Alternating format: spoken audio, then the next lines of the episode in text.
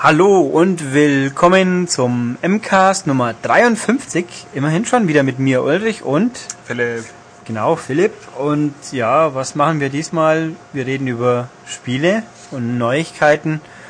Und ja, also viele neue Spiele haben wir weniger, aber ein ganz wichtiges, da kommt euer aller Lieblingsstar nachher wieder. Und äh, aber viele News. Also gehen, legen wir gleich mal los. Ich habe unglaublich viele Zettel zur Vorbereitung ausgedruckt, deswegen müssen wir gelegentlich zwischendurch nachlesen, aber das kriegen wir schon hin. Nee, Ulrich, du kriegst meine Zettel nicht. Das sind meine Zettel. Ich habe gedruckt, ja. Ähm, wo ist meine Themenliste? Fangen wir mal ganz einfach an äh, mit einer nicht ganz so schönen Nachricht. Ching, Zing, wie auch immer. Also C-I-N-G nenne ich es jetzt mal. Diese japanische Entwicklertruppe ist pleite. Was haben die gemacht? Ähm, denn die haben gemacht Hotel Dusk und äh, Another Code und Little King's Story. Und sie sind jetzt eben, sie haben 256 Millionen Yen Schulden oder Verpflichtungen, was jetzt natürlich viel Geld ist, bloß wie viel genau weiß Zwei ich nicht. Millionen Euro ungefähr. Umgerechnet. Was? Doch so wenig? Okay. Eigentlich haben sie gar nicht Also, viele was heißt, Schulden, aber... Das heißt nicht so viele Schulden, das ist einfach anders geführtes Unternehmen und haben Insolvenz angemeldet, sagen Ja, wir mal so. also sie sind pleite halt einfach. Zahlungsunfähig. Ja. Ähm, aber was hier steht, sie haben ja an einem Nachfolger von Hotel Dusk geschraubt, der nennt sich Last Window. Hm, letzte Ausfahrt quasi. Ähm, der soll wohl doch noch rauskommen, der wird gerade irgendwie vorbereitet für die Verenglischung zumindest. Naja, gucken wir mal. Ähm, was fällt mir zu Ching ein? Dass ich Another Code sehr, sehr gut fand.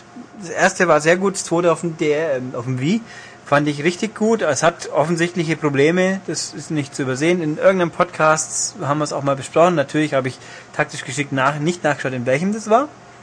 Das war irgendwann im Sommer, glaube ich. Oder im Herbst. Und ähm, aber Hotel Dusk, da kann ich mich noch gut dran erinnern. Unser lieber Ex-Kollege Herr Katzmeier war total scharf auf das Spiel, hat es dann endlich gehabt und dann ist er eingeschlafen dabei, so ungefähr. Äh, es war ganz toll präsentiert, aber einfach zu langatmig und mir tut's eigentlich schon leid um die Leute. Auch Little King Story war ein richtig gutes Spiel, was irgendwie niemand interessiert hat. Obwohl das so hoch, hochgejubelt wurde. Ja, das alles von Final Fantasy Mitarbeitern, also jede wichtige Rollenspielserie hat quasi äh, Pate gestanden im Sinne von, dass Entwickler von damals hier mitgewirkt haben. Aber naja, da war wohl nichts zu wollen. Und jetzt ist es halt vorbei. Vielleicht schauen wir mal, ob Last Window noch auftaucht, ob es ein bisschen dynamischer ist, wie Hotel Dusk, so dumm es auch klingt. Aber ich meine, eine Geschichte, ein bisschen Antrieb muss er halt doch haben. Aber ja, na gut. Eine andere Firma, die sicher nicht so schnell pleite gehen wird, ist MTV Games. Die haben jetzt neue Sachen angekündigt. Das erste ist, oh, Rock Band 3 kommt. Das ist völlig schockierend überraschend für uns alle. Das hätten wir niemals gedacht. Und es wird, wo habe ich meinen Zettel, wo es ganz toll draufsteht, äh, das heißt angekündigt, stand auf ihrer Facebook-Seite Das heutzutage. soll das Genre revolutionieren. Genau. Es wird wieder, es, oh, es kommt über EA wieder, steht hier übrigens. Interessant, schön. Dann wird es Zeit, dass uns EA mal eine Meldung schickt. Ähm, es wird das Musikspielgenre inno, innovatieren und revolutionieren. Inno, innovatieren? Innovieren? Ähm, ja, ich weiß, Gibt's es gibt, es, gibt kein, es gibt kein deutsches Wort dafür, aber die Amis anscheinend schon. Ja, offensichtlich. Also wie halt ja, mal wieder, so wie sie es schon mit Rockband, Rockband 2 und Beatles Rockband gemacht haben. Ähm, Rockband, ja, Rockband 2 war keine Revolution, aber die richtige Evolution und Beatles Rockband als Revolution zu bezeichnen, würde ich jetzt auch ein bisschen gewagt empfinden. Aber gut, sie sagen nicht, was revolutionär sein wird oder innovativ. Ähm, ich vermute einfach mal, wird weiter mit Gitarre und Schlagzeug spielen können. Ist aber dann nicht so innovativ.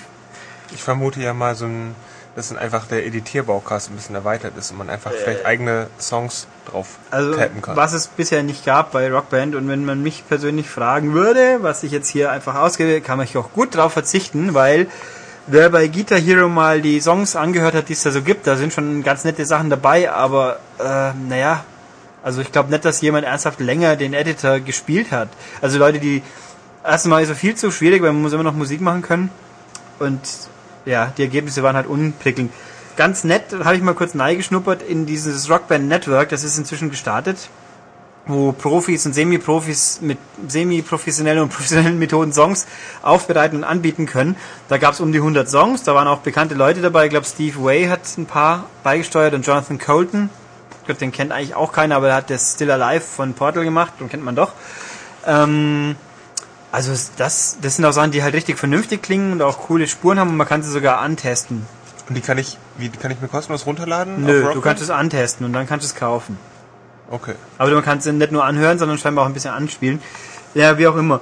Also Rockband 3 und ich gehe mal davon aus, ich traue den Leuten bei Harmonix schon zu, dass sie was Frisches bringen können. Aber mal gucken. Ja. Ähm, Kommt übrigens jetzt äh, im nächsten Weihnachtsgeschäft. Ja, dieses Jahr noch. Was noch viel früher kommt, ist Green Day Rockband. Ganz brandneu, die Info, vor einer Viertelstunde kam die Mail rein. Äh, hat einen Termin, der 8.6. Hui. Und Ja. ich habe mir irgendwo was ausgedruckt, wo noch mehr zu dem Thema drauf stand. Glaube ich zumindest. Du hast mir vorhin erzählt, es gibt 47 Songs. Ja, deswegen suche ich gerade meinen Zettel. Wo ist der hingekommen? Ja, brillant. Ah, da haben wir's, oder? Ja, genau. Green Day Rockband hat 47 Songs, dreistimmige Harmonien, so wie bei Beatles. Man muss es ja irgendwie weiterverwenden, wenn man schon erfunden hat. Und ganz tolles Bandmaterial mit 40 Videos, äh, 40 Minuten lang Videos und Performances und Gedöns. Na gut, von mir aus. Songs, die dabei sind, steht hier. Äh, Brain Stew, Das ist schon mal sehr gut. Jaded, Hitchin' a Ride, American Idiot, Wake Me Up When September Ends and Boulevard of Broken Dreams. Ja, also die Also- letzten drei kenne ich auch tatsächlich. Die ersten drei sagen mir gar nichts. Also vielleicht kenne ich sie, aber die letzten sind doch eher so die neueren halt. die su- super Mainstream-Balladen sonst wie, Genau. mit denen die einfach zurückgekommen sind. Ja gut, American Idiot ist nicht unbedingt eine Ballade. Ja, aber die anderen beiden. Ja, okay. Aber ähm, was steht hier noch? Alle 47 Songs können exportiert werden, Rockband 1, 2 und 3. Was auch nicht schlecht ist, wer wirklich die Karriere nicht will und nur ein Song packt. 47 Songs für wahrscheinlich 60 bis 70 Euro. Ja, das ist okay. Ist immer noch billiger, wenn man sie einzeln kaufen müsste. Was hier steht ist, die, es gibt ja schon Green Day Songs äh, zum Download. Unter anderem 21 Guns und die einen, einen fünf kenne ich wieder auch wieder nicht. Die gehen hier dann auch drin. Steht hier. Aber das lässt mich jetzt mal, und sie kriegen zusätzlich Vo Vocal Harmonies, also die Harmoniegesänge dazu. Ähm, ich bin jetzt mal am Mutmaßen, diese Songs werden aber nicht auf der Disc sein. Ja, das würde ich jetzt auch interpretieren. Das finde ich wieder ein bisschen dumm, weil 21 Guns zumindest ist halt einfach ein wichtiges Lied. Aber Es ist ein neues, ein bekanntes Lied, Ja, möglicherweise, aber aber, jetzt ist es nicht unbedingt wichtig für die Band. nö, aber halt neu. Aber we also wenigstens kann man es ja dann in, in das Spiel einfügen, wenn man Wert drauf legt. Das finde ich okay. Ja, also Das heißt, man könnte theoretisch 53 ähm, Songs von ihnen nachspielen, wenn ja. man alle kauft. Also hier mir hier ist nicht genau genannt. Ich muss mal kurz was gucken. Cookie Cookie. Ich habe nämlich die offizielle Pressemeldung gleich auch inzwischen irgendwo. Ja. La la la, Stöber, Stöber. E-Mail-Programm braucht stundenlang. Super. Oh. Äh, 47 Songs. Ja, also es scheint wirklich so zu sein, diese 47 Songs sind alle Green Day. So gehört sich's auch, wenn ich mal so sagen darf. Äh, oh. Ach, ist ja cool.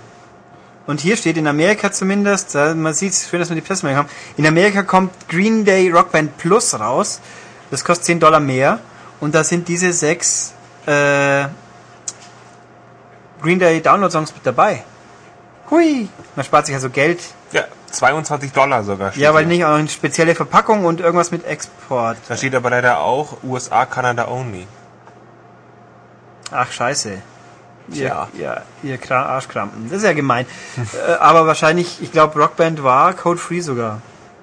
Na gut, mal gucken. Also jedenfalls, es sind sehr viele Green Day Songs, so viele würden mir im Leben nicht einfallen, aber so muss ein Bandspiel sein. Jawohl. Okay, gut. So viel dazu. Musikspiel diesmal durch. Wo ist mein Zettel mit Themen? Was habe ich als nächstes? Richtig. Fortsetzung, noch eine Fortsetzung, wo sich einige Leute hier ganz wie ein Schnitzel drauf freuen, nämlich Scribble Notes 2. Michael leckt die Daumen, wunderbar. ähm, ich gucke mal, ob ich hier auf die Schnelle die Änderungen finde. Also es sieht ungefähr genauso aus wie das erste. Es hat sehr viele tolle Worte drin. Es gibt nämlich ein tolles neues Aber System, möchtest du es ähm, Ein paar Änderungen. ansprechen? Welches System? Das Adjektivsystem. Ach so, ja, es gibt jetzt Adjektive. Also man kann nicht nur ein Pferd bauen, sondern ein rotes Pferd, ein liebes Pferd, ein schnelles Pferd, ein böses Pferd und so weiter und so fort. Also das ist jetzt mit Sicherheit dann ganz interessant. Was dazu kommt noch, also ich äh, neue Levels, überraschend. Die Steuerung ist natürlich Die Steuerung wird, überarbeitet. genau, man kann Maxwell jetzt mit dem mit dem Steuerkreuz bewegen, endlich, weil das war eins vom ersten immer so, äh, dass er sich irgendwie hingewurzelt Ja. hat, wo man nicht hinhaben will. Was haben wir noch? Die Kamera wird verbessert. Le das, also der Schwerpunkt sind jetzt Knobellevel steht's hier. Äh, weniger Plattformgedönse. Die Physik wird verbessert, einen besseren Level-Editor und ja. Und man kann zum Beispiel auch eben Pferde jetzt reiten. Wenn man sich ein liebes Pferd hinstellt, kann man es auch besteigen, ohne dass man einen Gehirnkontrollhelm bauen muss.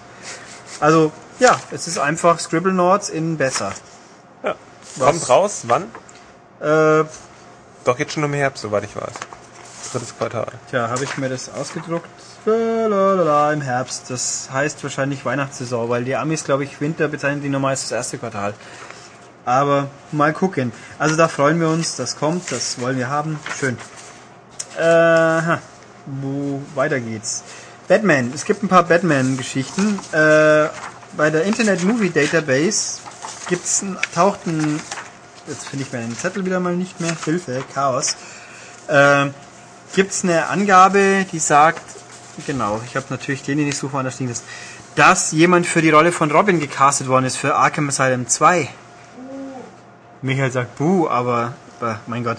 Die Rolle soll sprechen der Schauspieler Vincent Martella, der in Everybody Hates Chris mitspielt. Ich glaube, das lief bei uns sogar. Ich weiß überhaupt nicht, was es ist. Das ist so eine Serie, die auf der Kindheit von Chris Rock beruht. Und deswegen kann ich es schon nicht anschauen, weil mich das ja wahnsinnig machen würde. Und der spricht auch die Rolle von Hope in Final 13, Final Fantasy 13. Jetzt weiß ich dummerweise nicht, ob Hope ein Mann oder eine Frau sein soll, aber also Hope ist eigentlich ein Frauenname. Aber wenn es ein Mann spricht, dann mutmaßen wir einfach mal, dass es ein Mann ist. Vielleicht ein sehr femininer Mann, keine Ahnung. Also der angeblich würde derjenige hier äh, Robin sprechen, aber mehr wissen wir jetzt auch noch nicht. Nur, dass es eben kommt. Äh, Mhm, mhm. Wann genau aber auch nicht. Und Rocksteady gehört inzwischen Warner. Das wissen wir jetzt auch. Genau. Was wir aber definitiv wissen ist, äh, Batman Arkham Asylum kommt in der Game of the Year Edition raus. Demnächst. Ich glaube sogar schon Ende des Monats oder so. Yep. Die ist ganz ultra faszinierend, weil da ist nämlich, da sind die Download-Maps drauf, was, ja mein Gott, von mir aus, das war ja kein Story, es war ja bloß Herausforderung. Aber die Konsolenversionen haben einen 3D-Modus. Und das Ui. Besondere ist, ich brauche dafür keine Genau. Peripherie. Ja, hier steht TrioVis. Das ist das TrioVis 3D-Verfahren. Das bringt Tiefe ins Spiel. Huch. Und man hat Brille auf, aber man braucht keinen speziellen 3D-Fernseher. Ähm, hier steht so vom Patent oder Erklärung, was es sein soll. Es benutzt eine Brille mit Grün und Magenta. Was ist Magenta? Gleich wieder so ein Lila. Ne? Ja, blau-rot irgendwie. Also Magenta halt, ne, guck das na, ein bisschen rosaig. Naja, wie auch immer. Also Brille, mit denen man auf einem normalen 3D-Fernseher. Und diese Farbkombination würde es erlauben, dass äh, Fleischfarbton doch noch gut durchkommt. Also im Gegensatz zu Rot-Blau-Dingern würde hier die Farbechtheit halbwegs erhalten bleiben. Ähm, und ja, und das wäre ganz toll und äh, Und eigentlich technisches Blabla. Also mh, und halt ja, also wir haben es noch nicht in echt gesehen. Olli hat gerade in, in Forschung des 3D-Techniktums mit Leuten geredet, die ein bisschen mehr Ahnung haben und die sind allesamt irgendwie skeptisch, dass das wirklich sinnvoll funktionieren kann. Und äh, ja, und ich muss sagen, es klingt für mich auch sehr skeptisch. Mal- Mal gucken, wenn wir Glück haben, ist, ist ja Square Enix ja, da- das Ding ist noch Square Enix in der Lage, uns so einen Teil zu stellen mit samt Brillen und werden wir es mal checken. Aber persönlich bin ich eher skeptisch, dass das wirklich sinnvoll notwendig wird. Ja. Na gut. Genau. Aber ja, wo wollte ich als nächstes hin? Ich wollte durch in die 50er reisen. Ja, so ungefähr. Es gibt Mafia 2. Wird ja mal ein Spiel, das wird irgendwann mal erscheinen. Vielleicht Frühestens August, drittes Quartal ist angekündigt. Ach super, dauert also noch wieder ein bisschen länger, aber ja, das spielt so in den 40er und 50er Jahren, richtig? Ja, nach dem Zweiten Weltkrieg. Ja, und da gibt's jetzt eine ganz unglaublich wichtige Neuheit, die uns 2K hat mitteilen müssen, weil das wird das, die Spielewelt revolutionieren. Außer dass es Metal Gear auch schon gemacht hat. Aber okay. Nämlich, sie haben einen Lizenzdeal mit Playboy geschlossen. Im Spiel wird Playboy auftauchen. Und zwar, äh, In Form von Magazinen, die man anscheinend sammeln kann. Ja, die Frage, also da, wir hatten ein paar schöne Screenshots, da liegt halt ein Playboy rum. Äh, Preisfrage, kann ich diese dann auch anschauen? Und wenn ich sie anschauen kann, was sehe ich dann da eigentlich? Weil auch in den ersten Playboys haben die Frauen nichts angehabt. Interviews. Ja, oder ich kann die Interviews lesen, das wäre natürlich cool. Ähm, nee, der Punkt ist, dieses Spiel spielt nach dem Zweiten Weltkrieg und der erste Playboy ist im Dezember 93 rausgekommen. Gibt's dann hier... Was, 93? 53 natürlich. Ups. ja, 53. Ja, ist es dann ein Anachronismus, der uns hier erwartet? Nee, also man, man spielt das Spiel auch nach, also geht über mehrere Jahre, man, man fängt an, dieser Held des Spiels kommt aus dem Weltkrieg zurück, ist verletzt, darf deswegen zurück in die USA zu seiner Familie und fängt dann eben aus mangelnder Perspektive, fängt er seine, seine Mafia-Karriere an. Und das spielt man eben über relativ lange Jahre hinweg. Also einschließlich 1953 und darüber hinaus. Von daher ist es ja durchaus möglich. Aber das heißt, ich werde die ganze Anfangszeit keinen Playboy zu sehen kriegen. Ja, genau. Das ist auch skandalös. Ja, man muss sich ja auch erstmal hocharbeiten und dann kann man, irgendwann hat man dann noch das Geld dafür, dass man sich in der Playboy-Sammlung anlegen kann. Ah. Vorher geht das nicht. Also es ist schon faszinierend. So, Preisfrage, dürfen wir über Mafia noch mehr erzählen? Ähm, ich weiß es ehrlich gesagt nicht. Okay, wir sind uns ich, nicht Mir sicher. wurde kein Embargo genannt. Huch, also Philipp hat's gesehen und gespielt und Genau, ich habe das letzte Woche eine Stunde gespielt, ähm, in so einer, wie soll ich sagen, in einer selbst gebastelten Demo, die sie bereitgestellt haben, wo die wichtigsten Sachen drin waren. Also die Stadt, wie man da rumfahren kann, Autos knacken, wie man was man mit Passanten anstellen kann, wie so eine Mission abläuft, ähm, die in ganz vielen Teilstücken zusammengebaut wird und ungefähr eine Stunde dauert sowas und wie dann das Kampfsystem funktioniert, also das Rumballern. Ja, und es war alles nicht schlecht. ähm, das war alles sehr spaßig, ziemlich schön inszeniert, weil man, weil das sehr viel stringenter ist als, als GTA, ähm, mit vielen Teilaufträgen, die aufeinander folgen, die ich auch nicht abbrechen kann. Und mh, ja, Ja, ähm, dann es hat mich, mal. Ja, genau, es hat, war einfach, dachte ich mir, schade, dass das irgendwie nicht früher rauskommt.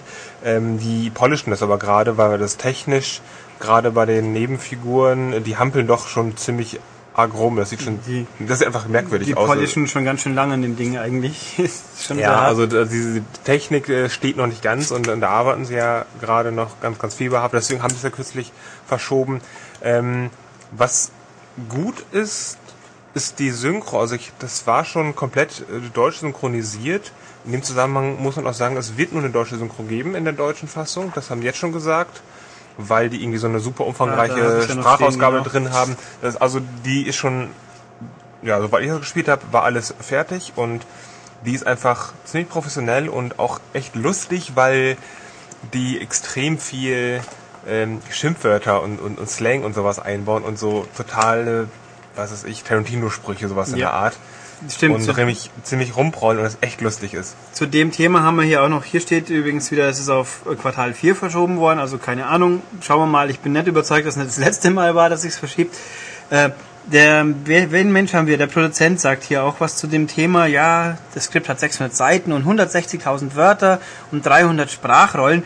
Was aber hier auch noch steht, was mich ein bisschen skeptisch macht, das Spiel ist 15 Stunden lang. So liest sich's hier zumindest. Ja, also der PM-Mensch hat mir gesagt 15 bis 20 Stunden Das Spielzeit. ist aber relativ wenig. Ich meine, an GTA ist definitiv ein ganzes Eck länger. Ja, das Ding ist, ähm, also die Struktur des Spiels ist, man nimmt einen Hauptauftrag an ähm, und der besteht irgendwie aus drei, vier Teilaufträgen aufeinander folgen und ähm, man kommt gar nicht umhin, diese nicht zu machen. Also das, das wird einem so vorgesetzt und dann spielt man die und man kann theoretisch nebenher eine Nebenmission finden und die muss ich dann, wenn ich die annehme, muss ich die aber auch durchspielen. Ich kann es nicht irgendwie nicht wegmachen oder sagen, ich mache später. Und deswegen ist es einfach auf Linie getrimmt, das Spiel. Das ist Ja. nicht so, überall habe ich ein bisschen und ich kann machen, was ich will. Ähm, ich spiele, wenn ich, also es bezieht sich, glaube ich, auch auf die, ich spiele die Hauptmission einfach komplett einmal durch in 15 Stunden. Natürlich kann man nebenher noch so Quatsch machen, wie, wie so ein Autounfall, was ich da produziert habe, oder irgendwelche Leute belästigen oder irgendwie mein Auto auftanken und, und meine Garage begutachten oder, oder sowas in der Art. Das kann man natürlich alles machen, aber das kann man nicht als effektive Spielzeit da, da bewerten. Also die machen hier, glaube ich, einfach nur Singleplayer-Kampagne, du spielst dieses Abenteuer durch. Ja, natürlich, aber trotzdem sind selbst dann sind 15 Stunden irgendwie nicht so weltbewegend viel. Also wenn also sie toll sind, habe ich kein Problem damit, aber für zweieinhalb Mal die Spielzeit von Metro. das ja, Ja, das kommt nämlich genau hin. Schon, aber trotzdem irgendwie äh, bei, bei Open World äh, irgendwo, ich weiß nicht, 15 St- äh, ich, 15 Stunden ist eigentlich nicht, nicht wenig, das reicht eigentlich schon, wenn man außen, außenrum noch Zeug machen kann, aber irgendwie liest sich's halt nach so wenig. Wie kriege ich 160.000 Worte in 15 Stunden unter? Ähm, das liegt daran, dass da ständig Zwischensequenzen drin waren, wo die Wir dann... erzählen die mit zu den 15 Stunden. ja, das vermute ich mal. Dann ist es wie ein Metal Gear, bloß ohne den Rest von Metal Gear. Ja, auf jeden Fall Naja. viele okay. Zwischensequenzen und viele Charaktere sind da drum, weil so eine Mafia-Familie besteht ja aus mehr als zwei Menschen. Dann, Und ja. alle reden natürlich wir durcheinander und beschimpfen sich. Mamma mia. Mario. Ah, it's a me. Genau. Ähm, na gut, also schauen wir mal. Ich sehe hier übrigens gerade noch auf der deutschen Pressemitteilung zum Playboy-Ding steht, erlesene Cover und Mittelseiten aus den Archiven. Oh, Mittelseiten. Die Centerfolds. so, ja, ja. Ah. Ja, das Ja, ist ich wieder glorreich. Hat wieder jemand nicht aufgepasst beim Übersetzen. Obwohl, es gibt, glaube ich, keinen deutschen Begriff für Centerfold, der passt. Aber dann lass Aber bleib ich halt bei kann Centerfold. mir ehrlich gesagt nicht vor, irgendwie, ich, ich frage mich, wie das funktionieren soll in den USA mit, mit Nacktheit. Das, das, das kann doch gar nicht funktionieren. Ja, bei Dantes Inferno und Heavy Rain sein. geht's ja auch. Ich meine, Ja, aber das ist schon was anderes, wenn es jetzt echte Frauen sind, also wenn die so, so einen Fotoscan machen oder sowas, das ist schon ein bisschen was anderes als so ein Polygon. ja, aber Playboy Aus- ist ja recht harmlos. außen. Da gibt's ja keine, Es Keine- gibt aber nackte Brüste. ja, nur nackte Brüste. Es gibt aber keine Wildnisaufnahmen. Wo ja, aber, aber das ist die ein wuchert. Foto. Und Foto- oder Polygonmodell ist schon was anderes. Hm, ja, schauen wir mal. Also, na gut. So viel zur Mafia. Ähm, weiter. Wir haben ja gerade die Games Developers Konferenz in Die Amerika. Game Developers. Game Developers Konferenz. Hey. Okay. äh, da gibt's ein paar Sachen. Die kleinere Sache, die uns erst nur am Rande tangiert, aber trotzdem spannend ist. Also dieses unglaublich, um äh, dieses mystische On-Live. Wir spielen ohne neuen PC alles trotzdem ganz moderne Spiele. Was ja doch irgendwie dann tatsächlich funktionieren soll irgendwie die ganze Zeit in Betas. Das wird, geht es in Amerika echt bald los. Nämlich schon am 17. Juni. Also in knapp drei, ein bisschen mehr als drei Monaten. pa- Passend zur E3 soll das losgehen. In Also die, Amerika. die Beta li- lief ja schon die ganze Ja, Zeit. von aber jetzt halt so richtig. Und für die 48 Kontinental-US-Staaten, sprich Hawaii und äh, Alaska haben die Arschkarte gezogen. Pech, selber schuld, wenn sie so weit weg sind. Die anderen können aber dann anfangen mit On Live. Und der Spaß ist so hier so ein paar Rahmendaten, die auch durchaus interessant zu lesen sind. Also zum Beginn haben sie auf jeden Fall schon mal dabei Leute wie THQ, Ubi und EA. Also Assassin's Creed 2 wird es geben, Metro und Prince of Persia, das neue. So, hier sind hier die Musterbeispiele. Was mir gerade sagt, da ist kein EA-Spiel dabei, aber okay.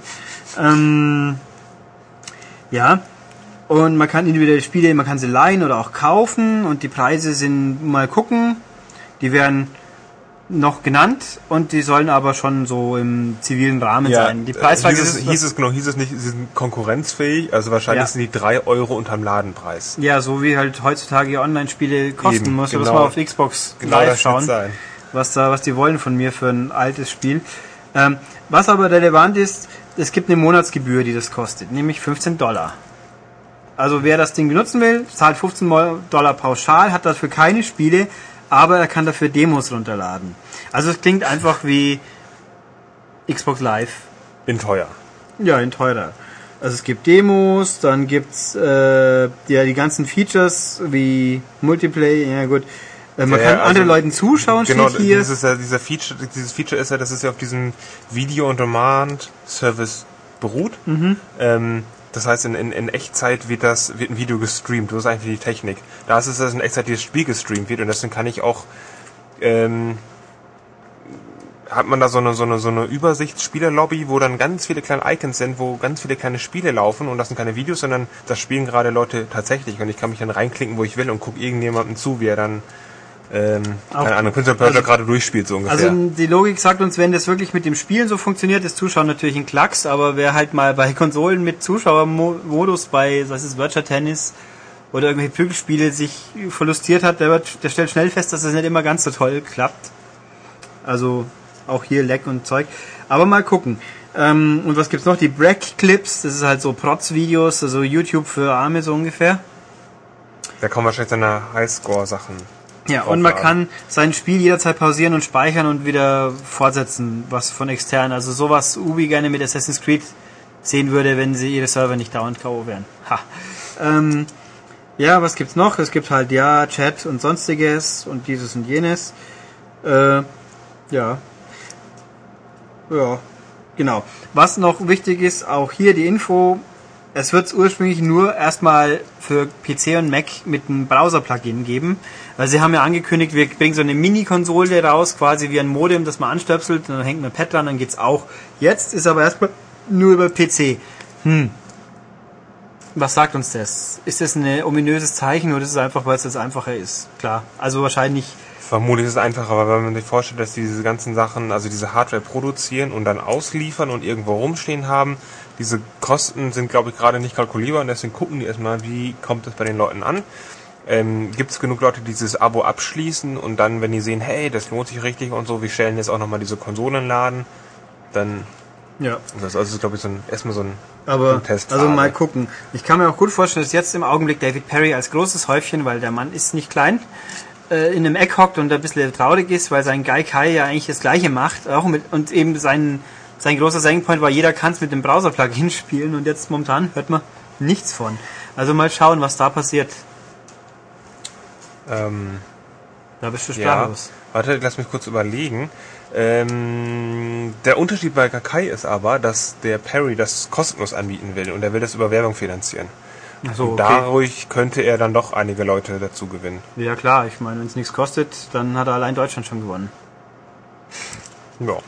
Ja, so wird es sein. Naja gut, also es ist prinzipiell ganz interessant, aber noch viel interessanter irgendwie doch ist Sonys große äh, Premiere von PlayStation Move. Tja, jetzt willst du wahrscheinlich sagen, was ist PlayStation Move? Es scheint doch ein neuer like Markenname zu sein. move it. Ja.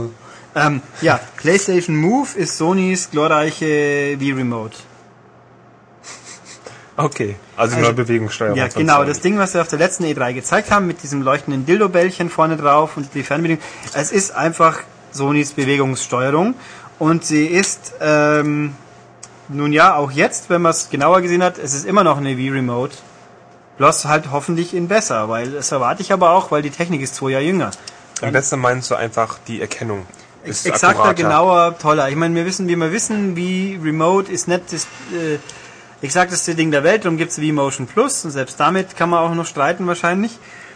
Aber und Sony sagt halt, wir machen das jetzt besser. Also das Ding ist von der Funktionalität her eigentlich schon ziemlich ähnlich.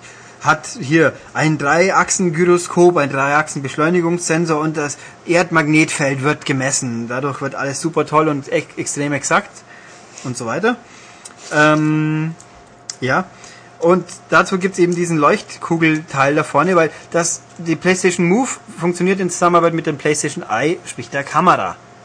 Die ist zwingend erforderlich. Und gut, ist ja auch irgendwie logisch, bei dem, beim Wii braucht man ja auch einen Sensorbar. Zumindest für einige, obwohl, ich überlege gerade, für die Bewegungsdinger braucht man eigentlich keine Sensorbar. Also wird hier mutmaßlich auch so sein. Wenn es nur Bewegungsding ist, wieso brauche ich eine Sensorbar respektive Kamera? Aber diese Kamera kann die Bewegung äh, nachtracken, die man mit dem Teil macht. Und nicht nur das, ähm, die haben ja ein paar Spiele dazu gezeigt. Die Kamera kann man ja auch nutzen für diese Spiele. Also es sieht genauso aus wie so ein, wie so ein iToy Play Spiel. Hm. Man sieht sich selbst im Fernseher und dann so kleine bunte Sachen und dann kann ich da irgendwie Sachen kaputt hauen oder sonst wie was. Also das Ah, ist ja. auch nochmal eine Verbindung. Kabunk. Ja, also das geht so. Und das klingt ganz gut. Und was es dann noch gibt, ist das, den PlayStation Move Subcontroller. Und das ist einfach der Nun- Nunchuck. Ja, ist aber bloß halt, also in dem, aber halt hier, also mit dem Punkt, das sind zwei Schultertasten und Analogstick und Steuerkreuz und Knöpfe, effektiv das linke PS3-Pad. Und natürlich, die sind anders als bei den Nintendo Controller nicht verbunden durch ein Kabel, sondern Ja. die sind unabhängig voneinander. Also Das ähm, ist natürlich, diese Funk Funktechnik einfach. das ist positiv, weil wer schon mal mit rumham, mit dem rumhampeln, da kann schon mal sich was verknuddeln sonst. Ähm, was, was lobenswert ist, äh, diesen Move Subcontroller braucht man nicht zwingend, weil wer Bock hat oder sich nicht doof dabei vorkommt oder Geld sparen will, der kann auch einfach sein Pad nehmen und dann auf der linken Seite rumfummeln mit der linken Hand. Wird natürlich für Rechtshänder ein bisschen problematisch. Für Linkshänder. Ich kann's. Ich werde es können. Ja, müssen. Ähm, gut, also jedenfalls, das ist, ja, das ist alles ganz okay. Es wirkt ganz, und diese Leuchtkugel übrigens, die hat, kann verschiedene Farben haben. Ja, wow. Oh, die, so halt spielabhängig, also was weiß ich, der grüne Leuchtkugel ist Spieler 1, gelbe ist Leuchtspieler 2 oder von mir aus auch, wenn man getroffen wird, dann flackert es halt rot oder rosa in dem Fall. Ähm, kann man schon sich vorstellen, ist ganz okay. Also wir haben es jetzt selber nicht gespielt, wir haben Leute vor Ort, die sind aber noch nicht äh, greifbar. Werden wir dann schon wissen, wie es so taugt, aber wir haben uns natürlich das angeschaut. Philipp vor allem hat sich die Spiele ein bisschen näher angeschaut. Erzähl uns mal was. Tja, jetzt erwischt du mich hier mal wieder schön auf dem falschen Fuß. Ähm, Also angeschaut. ähm, genau, ich habe mir das angeschaut. Ähm, ja, da gibt es so viele lustige Spiele, die mich ehrlich gesagt spontan erinnert haben an alles, was Nintendo bisher gemacht hat. Ja. Ähm, im Tischtennis gibt es, das funktioniert genauso, in Bowling gibt es. Ja, Sports äh, Challenge, oder wie es hieß. Muss ich mal kurz gucken. Ich habe das ja tatsächlich semi aufgeschrieben irgendwo. Ja, klicki klicki. Ah, sind wir Multitasker, das ist doch voll krass, oder? Äh, b -b -b hm, da haben wir's. Und da. Okay, das Spiel heißt Sports Champions, richtig. Da gab's zu sehen wohl ja, Bogenschießen. Bogenschießen, genau das, das was von mir immer schon, äh, Quatsch, äh, Wii Sports Saw. Ja. ist, Watten- Wattebausch prügeln? Genau, also das, das auch, dass dieses ähm, Bogenschießen, das genauso funktioniert, dass man diesen Bogen spannt und dann zieht. Es gibt, einziger Unterschied, es gibt so eine Zielhilfslinie, ähm, aber sonst auch ähm, alles, was früher mal iToy Play war, diese Spiele, ich muss nach oben hauen, nach unten, da so einen Gegner treffen, sowas sieht man, man kann Leuten, man kann Leute frisieren, so Haare schneiden, solche Bonsai Barber, wie genau, genau, so genau sowas. Ähm, also alles, was sie gezeigt haben, hat man schon mal gesehen. Der Unterschied ist natürlich, PS3-Grafik ist einfach schärfer und sieht teilweise, es sieht einfach besser aus. Die Frage ist natürlich, ob man das jetzt unbedingt braucht, ob das, also es erhöht eigentlich nicht so wirklich den Spielspaß, ähm, hat der Nintendo gezeigt. Aber nachdem, nach der Funktionalität dieser Bewegungssteuerung von Sony ist es ja auch klar, was sollen die schon großartig neu erfinden, wenn die schon die Peripherie nachmachen, können die, können sie keine neuen Spiele ausdenken, zumindest vorerst.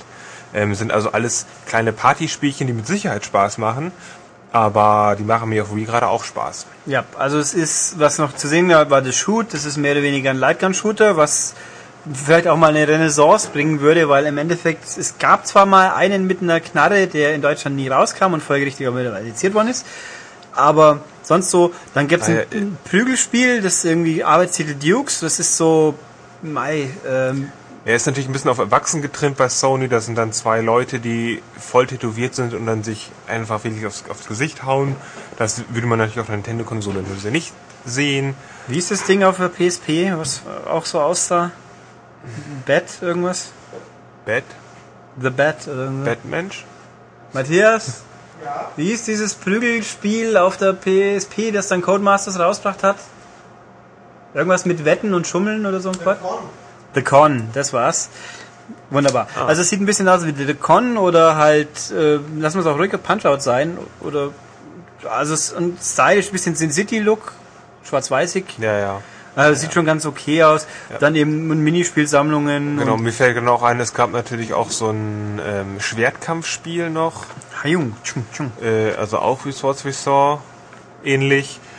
Und verdammt, mir ist jetzt nicht ein. Also viele Spiele aus Sony Swords Saw wird man eben auch auf der PlayStation 3 spielen können. Das ist die Ja. Essenz. Also Sony sagt, äh, was auch noch zu spielen und zu sehen war, ist SOCOM 4. SOCOM 4 hat, hat Move-Unterstützung. Dazu kann ich jetzt leider nicht wirklich viel sagen, aber es scheint halt zu funktionieren. Und man muss es ja zum Glück nicht so spielen, wenn man nicht will. Also es kommt auch Gamer-Spiele raus, damit man dann äh, viel cooler. Da braucht man aber diesen Subcontroller für. Oder halt ein Pad. Äh, Das ist schon mal sinnvoll dann. Ähm, Faden verloren. Was wollte ich gerade sagen noch? Ah, richtig. Sony Fuzis sagen 20 eigene Spiele bis Ende des Jahres, wenn das Ding dann mal rauskommt. Äh, und 36 Partner arbeiten schon an Software. Da sind eigentlich alle dabei, die wichtig sind. So 505 zum Beispiel. Und Das war gemein. Und weiß der Teufel, also alles Konami und Sega und THQ. Äh, Und- bei Konami, da können die natürlich wahrscheinlich dann auch ein tolles Pro Evo rausmachen. Also es gibt ja schon Pro Evo für die Wii, was ja echt super funktioniert, was ganz anders ist durch diese Steuerung, weil man so Passbefehle manuell geben kann die ganze Zeit. Das würden sie natürlich anbieten und das wäre schick, wenn die das machen würden. Ja, also die Frage ist auch, was wird das Ding kosten? Es ist schwer, irgendwo so richtig definitives, sinnvolles gibt's nicht so hin, aber es wird verschiedene Bundles geben, mit Kamera, ohne Kamera, irgendwie Software dabei, irgendwas. So maximal Preispunkt 100 Dollar ist da rumgeflogen, das wird dann das große Bundle sein, schätze ich. Was aber... Also eine Controller-Einheit mit Kamera. Ja, und irgendwie Software noch und sonstiges. Aber was der Subcontroller ist dann scheinbar trotzdem nicht dabei, aber wie gesagt, im Gegensatz zum Wii ist man nicht gezwungen, dann einen zu kaufen, wenn man sich mit dem Pad zufrieden gibt. Also das heißt aber im Umkehrschluss, wenn gerade bei diesen Partyspielen, wenn man zu viert spielt und man vier Controller braucht, das geht extrem ins Geld schon wieder. Ja, und wenn man natürlich vier so, so Vibratoren-Dildos braucht, dann... Ja, also das aber ist ja schon, also Nintendo hat ja auch schon Reibach gemacht und ob die Leute bereit sind, PS3, teure Konsole und die ganzen Controller zu kaufen. Also der typische Casual Gamer wird sich das, glaube ich, achtmal überlegen. Ja, aber kriegt ja einen Blu-ray-Player dazu. Ja, das wird dem Casual-Spiel aber ein Scheißwert also, sein. Da muss erstmal Blu-ray gucken, da muss auch einen entsprechenden Fernseher und der muss erstmal wissen, was es ist. Ich Denkt sich, ist das sowas wie eine DVD? Ich finde auch die Frage spannend, Leute, die in Wien nicht gut finden, wollen, werden die dann auf der Playstation anfangen, weil es jetzt für ihre Gott gottgleiche Superkonsole kommt. Genau der gleiche Quatsch, aber jetzt ist es ja Sony und deswegen gut. Ich meine, ich kenne ja auch so Leute, die mit sagen, wie ist Arsch und Xbox soll so scheiße, aber PS3 ist Gott. Und ob die dann mit kann, den Dingen mehr umgehen wollen. Kann ich mir können. vorstellen, weil die Spiele an sich, die die gezeigt haben, sehen natürlich die, besser aus. Die sehen besser aus und die werden mit Sicherheit genauso viel Spaß machen. Also gerade so ein Tischtennis, was einfach der Superknaller ist auf, auf, auf der Wii-Konsole. Ja, okay. Ist, ist es so. Ich also bei den Leuten, die nicht so richtig spielen, ist es der Superknaller. Die denken sich, boah, wie ja, geil gut, ist das. Die, aber die haben ja eh keine Ahnung. Haha. ja, aber es, macht, gesagt, aber es ja. macht ja trotzdem Spaß. Es macht ja auch mir Spaß. Tja, Philipp, denk dir was dabei. ähm, Nein, deswegen, nee, also die Spiele machen das und deswegen wird der Sony-Mensch sich ja auch mal sich überlegen, sich das anzuschauen und dann merken, hey, das ist ja eigentlich nicht schlecht. Also ich bin die... Ich habe mir heute überlegt, wie ich das zusammengesammelt habe. Gut, zu Natal wissen wir jetzt immer noch nicht wirklich was Neues, weil ja Microsoft der Meinung ist, auf bis zur E3 warten zu müssen. Ob das gut oder schlecht ist, wird sich zeigen. Aber was ist dann eigentlich letzten Endes das, was wahrscheinlich den eher den Erfolg haben wird? Und irgendwie, ich könnte mir schon vorstellen, dass das Ding von Sony besser geht. Als Natal meinst du? Ja.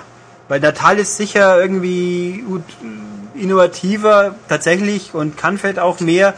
Aber irgendwo, ich habe schon ein bisschen den Verdacht, dass es genug Leute geben wird, die halt es komisch finden, wenn sie nichts in der Hand haben. Also du als Beispiel. Als Mann jetzt. Nein, überhaupt. überhaupt. Weil äh, war ja das Beispiel, das haben ja auch Leute hier probiert, Burnout Paradise mit Natal. Kann man, spielt sich offensichtlich vernünftig, geht, aber ich habe ich lenk halt in der Luft. Ja, das glaube ich auch. Dieses Gefühl, man ist nicht verbunden mit diesem Spiel oder ja. dieser Konsole. Ähm, so dass es echt als Gag durchgeht und hey, schaut mal, wie cool die Technik ist, wenn man dann seine Nichtspielerfreunde einlädt. Ja, eben. Aber auf Dauer denkt man sich, man hat nicht die volle Kontrolle. Das kann ich mir schon vorstellen. Und Im Gegensatz zum, zum Wii und jetzt dann halt auf der PS3, da hat man halt was in der Hand einfach, an dem man sich im Notfall festhalten kann, so ungefähr. Also kann ich mir schon vorstellen. Also da gibt man zumindest dann die Schuld höchstens sich selbst, wenn man, wenn man so einen Controller hat. Und bei Natal ja. ist das eher so, oh, die Technik ja, gut, das klappt wenn, nicht, wenn das ist nicht so, das ist nicht genau, weil Natal mittlerweile so, die haben ja gewisse Komponenten ausgetauscht, weil die anscheinend zu teuer sind, weil sie es ja möglichst günstig anbieten wollen und deswegen kann das schon auf diese Schiene laufen, oh, das ist nicht so genau und das ist nicht ja. so gut und Wobei, wobei natürlich bei Remote, wenn da mal wieder eine Geste nicht erkannt wird, dann rege ich mich auch drüber auf und dann liegt es nicht zwingend an mir, sondern dann sage ich auch, der, die Remote ist schuld und der, die Chance, dass es stimmt, ist nicht so schlecht sogar. Ja, ähm, natürlich. Ähm, aber also der Punkt ist, dieses Ding ist halt so ein Mittelteil. Man weiß genau, was es einem bieten wird, weil man Via kennt und aber es ist trotzdem besser. Und bei Natal, da ist halt einfach so viel offen. Vielleicht ist es einfach auch, wird es am Ende zu innovativ fürs, für seinen eigenen Erfolg sein, so ungefähr. Könnte ich mir auch vorstellen. Ja. Damit haben wir noch was Intelligentes zu sagen? Oder haben wir überhaupt mal was Intelligentes zu sagen? Hm? Ja, das sparen wir uns jetzt auch für die Spiele. Ja, genau. Also, somit haben wir unseren News-Wust durchgewurschtelt und gehen jetzt zu den Spielen über. Und da werden wir uns als allererstes den Herrn Schultes schnappen. Der muss uns nicht was erzählen. Jo, dann können wir nach langwierigen Verhandlungen oder so ähnlich, haben wir Herrn Schultes losgeheist. Ja, hallo zusammen. Und der erzählt uns jetzt nämlich über die zwei Download-Episoden von Resident Evil 5, die sogenannten Gold-Episoden. Ja, Gold-Episoden heißt glaube ich nicht, aber egal. Ich nenne sie aber so. Ja, Dann habe ich recht. Ich denke mal, es geht darum, dass es ja auch äh, demnächst eine äh, Edition geben wird, Resident Evil 5 Gold Edition. Diese Und- Woche eigentlich. Ja. Genau, und in dieser Gold Edition sind unter anderem äh, diese beiden Download-Episoden, über die wir in, im Folgenden sprechen wollen, enthalten. Äh, neben diesen Download-Episoden, die ja zwischen einer halben Stunde und einer Stunde jeweils dauern, gibt es noch ähm, diverse Kostüme, die man sich runterladen kann oder auch den einen oder anderen ähm, Modus. Zum Beispiel ist der, der, wie heißt der in Deutsch? Ähm, muss ich kurz nachgucken. Der heißt, wie heißt denn der? Das Söldnertreffen. Und ist im Endeffekt ähm, so wie im normalen Resident Evil 5 der Söldnermodus, wo er rumrennt und auf Zeit äh, Leute abballert und versucht mit diversen Kombos möglichst viele Punkte zu erzielen. Aber wirklich interessant, ähm, Ulrich hat es ja schon angesprochen, sind die beiden Episoden, ähm, die es zu spielen gibt. Ähm, die erste, die kam schon vor einiger Zeit raus, ähm, heißt In Albträumen verloren. Und man ist in dieser Episode In einem Albtraum verloren. genau in einem Albtraum Wow. verloren. Ähm, So weiß ich das noch. und man darf, wenn man es das erste Mal spielt, darf man mit Chris Redfield antreten. Äh, hat man es dann einmal durchgespielt, steht dann auch die Jill Valentine ähm, zur Auswahl. Und die beiden sind auf jeden Fall gleichzeitig unterwegs. Und die sind unterwegs in einem, Achtung, jetzt kommt's für alle Resident Evil Fans, die sind unterwegs in einem Herrenhaus. Und ähm, ja, genau. Und das, was man hier sieht in dieser ersten Episode, äh, erinnert sehr, sehr stark an das Herrenhaus aus dem ersten Resident Evil. Ähm, hat mehr oder weniger fast die gleiche Raumaufteilung, ist insgesamt zwar deutlich kleiner, aber wer den ersten Teil kennt und das Herrenhaus liebt, wird doch einige Déjà-vus erleben. Ich werde jetzt hier nicht allzu viel verraten. Ähm, Leute, die es vielleicht noch kaufen wollen oder downloaden wollen, die sollten auf jeden Fall sich die Überraschungen noch behalten können. Ähm, vom Prinzip her ist es ähm, kein Vergleich zu Resident Evil 5, weil ähm, die Spielgeschwindigkeit doch sehr gedrosselt ist und nicht irgendwie Massen von Gegnern auftreten, sondern nur vereinzelt dann Gegner auftreten, die man dann auch äh, mehr oder weniger einen nach den anderen dann erledigt. Also nichts mit irgendwie, es kommen 20 schreiende Zombies auf mich zugelaufen, ich pack meine Knarre aus und holz die alle nieder, sondern äh, ohne zu viel zu verraten, man muss äh, da ein bisschen taktisch vorgehen, um die Gegner, die denn da auftauchen, zu erledigen. Was ich auch noch gleich dazu sagen muss, äh, was ein bisschen enttäuschend ist, es ist nur in der ersten Episode, in, die in Albträumen verloren heißt, für alle nochmal wiederholt, ist leider nur ein Gegnertyp dabei. Der Zombie wahrscheinlich. Nein. Oh. Es, ist, es ist etwas anderes. Vielleicht hat der eine oder andere schon Screenshots gesehen. Ich möchte jetzt da nicht zu viel verraten. Es ist auf jeden Fall ein größerer Brocken, den man nicht einfach so über den Haufen schießen kann. Okay, also der kommt immer wieder. Jein. Es gibt schon Ja. eine Möglichkeit, ihn dann zu behandeln, so dass er äh, nicht wiederkommt. Aber es kommen davon ein paar. Je nach Schwierigkeitsgrad kommen auch äh, mehr oder weniger von diesen Typen.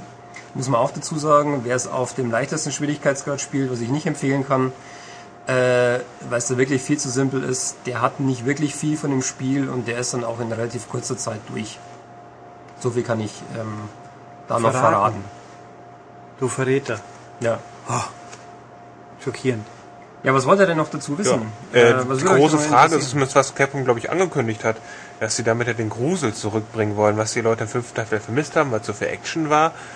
Ähm, es ist jetzt einfach anderes Tempo, mehr Grusel, mehr Schocker, ähm, so das urtypische Resident Evil eben. Kannst du das so bestätigen? Nein, kann ich nicht bestätigen. Also äh, der Hauptunterschied ist wirklich das Spieltempo und einfach die Atmosphäre, die durch das Herrenhaus entsteht und durch die anderen Räume, in die man noch kommt. Ähm, aber jetzt wirkliche Schocker oder sowas sind im Spiel nicht drin. Und auch ähm, die Gruselatmosphäre, wie gesagt, die entsteht einfach durch das andere Ambiente. Durch das, dass halt irgendwie mal Blitze zucken, es draußen regnet, äh, man durch einen äh, Raum läuft, der von, von Kerzen erhellt ist, nicht so dieses typische Wüstenflair, das man kennt äh, aus dem Anfang von dem, dem normalen Resident Evil 5. Ähm, das dadurch entsteht eine andere Atmosphäre, aber ich würde es jetzt nicht als Gruselatmosphäre beschreiben. Und Schocker kommen nicht vor. Okay. Was ich auch noch dazu sagen kann, ähm, sowohl diese erste Episode als auch über die zweite, äh, über die wir gleich noch sprechen werden, sind Koop spielbar. Sowohl im Splitscreen-Modus als auch online. Das war ja auch im, im fünften Teil eins der großen Features und ähm, war ja auch sehr beliebt und der war ja auch sehr gut, der Koop-Teil. Ja. Mhm. Was kann ich euch sonst noch erzählen? Oder sollen wir gleich zur zweiten. Episode gehen? Gehen wir zur zweiten Episode. Gut, die gut. ist jetzt ganz neu und frisch oder letzte Woche, diese Woche, ich habe es vergessen. Auf jeden Fall Neujahr. Genau. Noch. Ähm, die, Kostet die auch nur 5 Euro? Die kostet ähm, das gleiche. Ähm, ist auch vom Umfang her ähnlich, vielleicht ein Tick kürzer. Und ähm, ist das genaue Gegenteil von der ersten Download-Episode. Ähm, vielleicht erstmal noch zu dem Namen. Äh, die äh, zweite Download-Episode heißt zu Deutsch, da muss ich jetzt auch kurz auf meinen Zettel spicken, eine verzweifelte Flucht. Ähm, Hauptcharaktere sind Jill Valentine und Josh Stone. Die beiden kommen auch im normalen Resident Evil 5 Teil vor. Und deren Aufgabe ist es, sich durch eine ähm, ja, fabrikähnliche Anlage zu schlagen, von Punkt A nach Punkt B. Und ähm, wie gesagt, ist das genaue Gegenteil der ersten Download-Episode. Das heißt, es kommen Massen von Gegnern, ähm, die man über den Haufen schießt. Das ist quasi so ähm, das normale Resident Evil 5 mit dem Turbo Boost, würde ich es jetzt mal beschreiben. Also da geht es wirklich krass zur Sache. Wie gesagt, auch unterschiedlich, je nach ähm, Schwierigkeitsgrad, auf dem man spielt. Ich würde da auch empfehlen, nicht den, den simpelsten zu nehmen, damit man ein bisschen mehr davon hat, damit die Herausforderung auch ein bisschen größer ist. Und ähm, wie gesagt, ist genau das Gegenteil. Sehr, sehr viel ballern und äh, rumrennen. Und das unter Zeitdruck.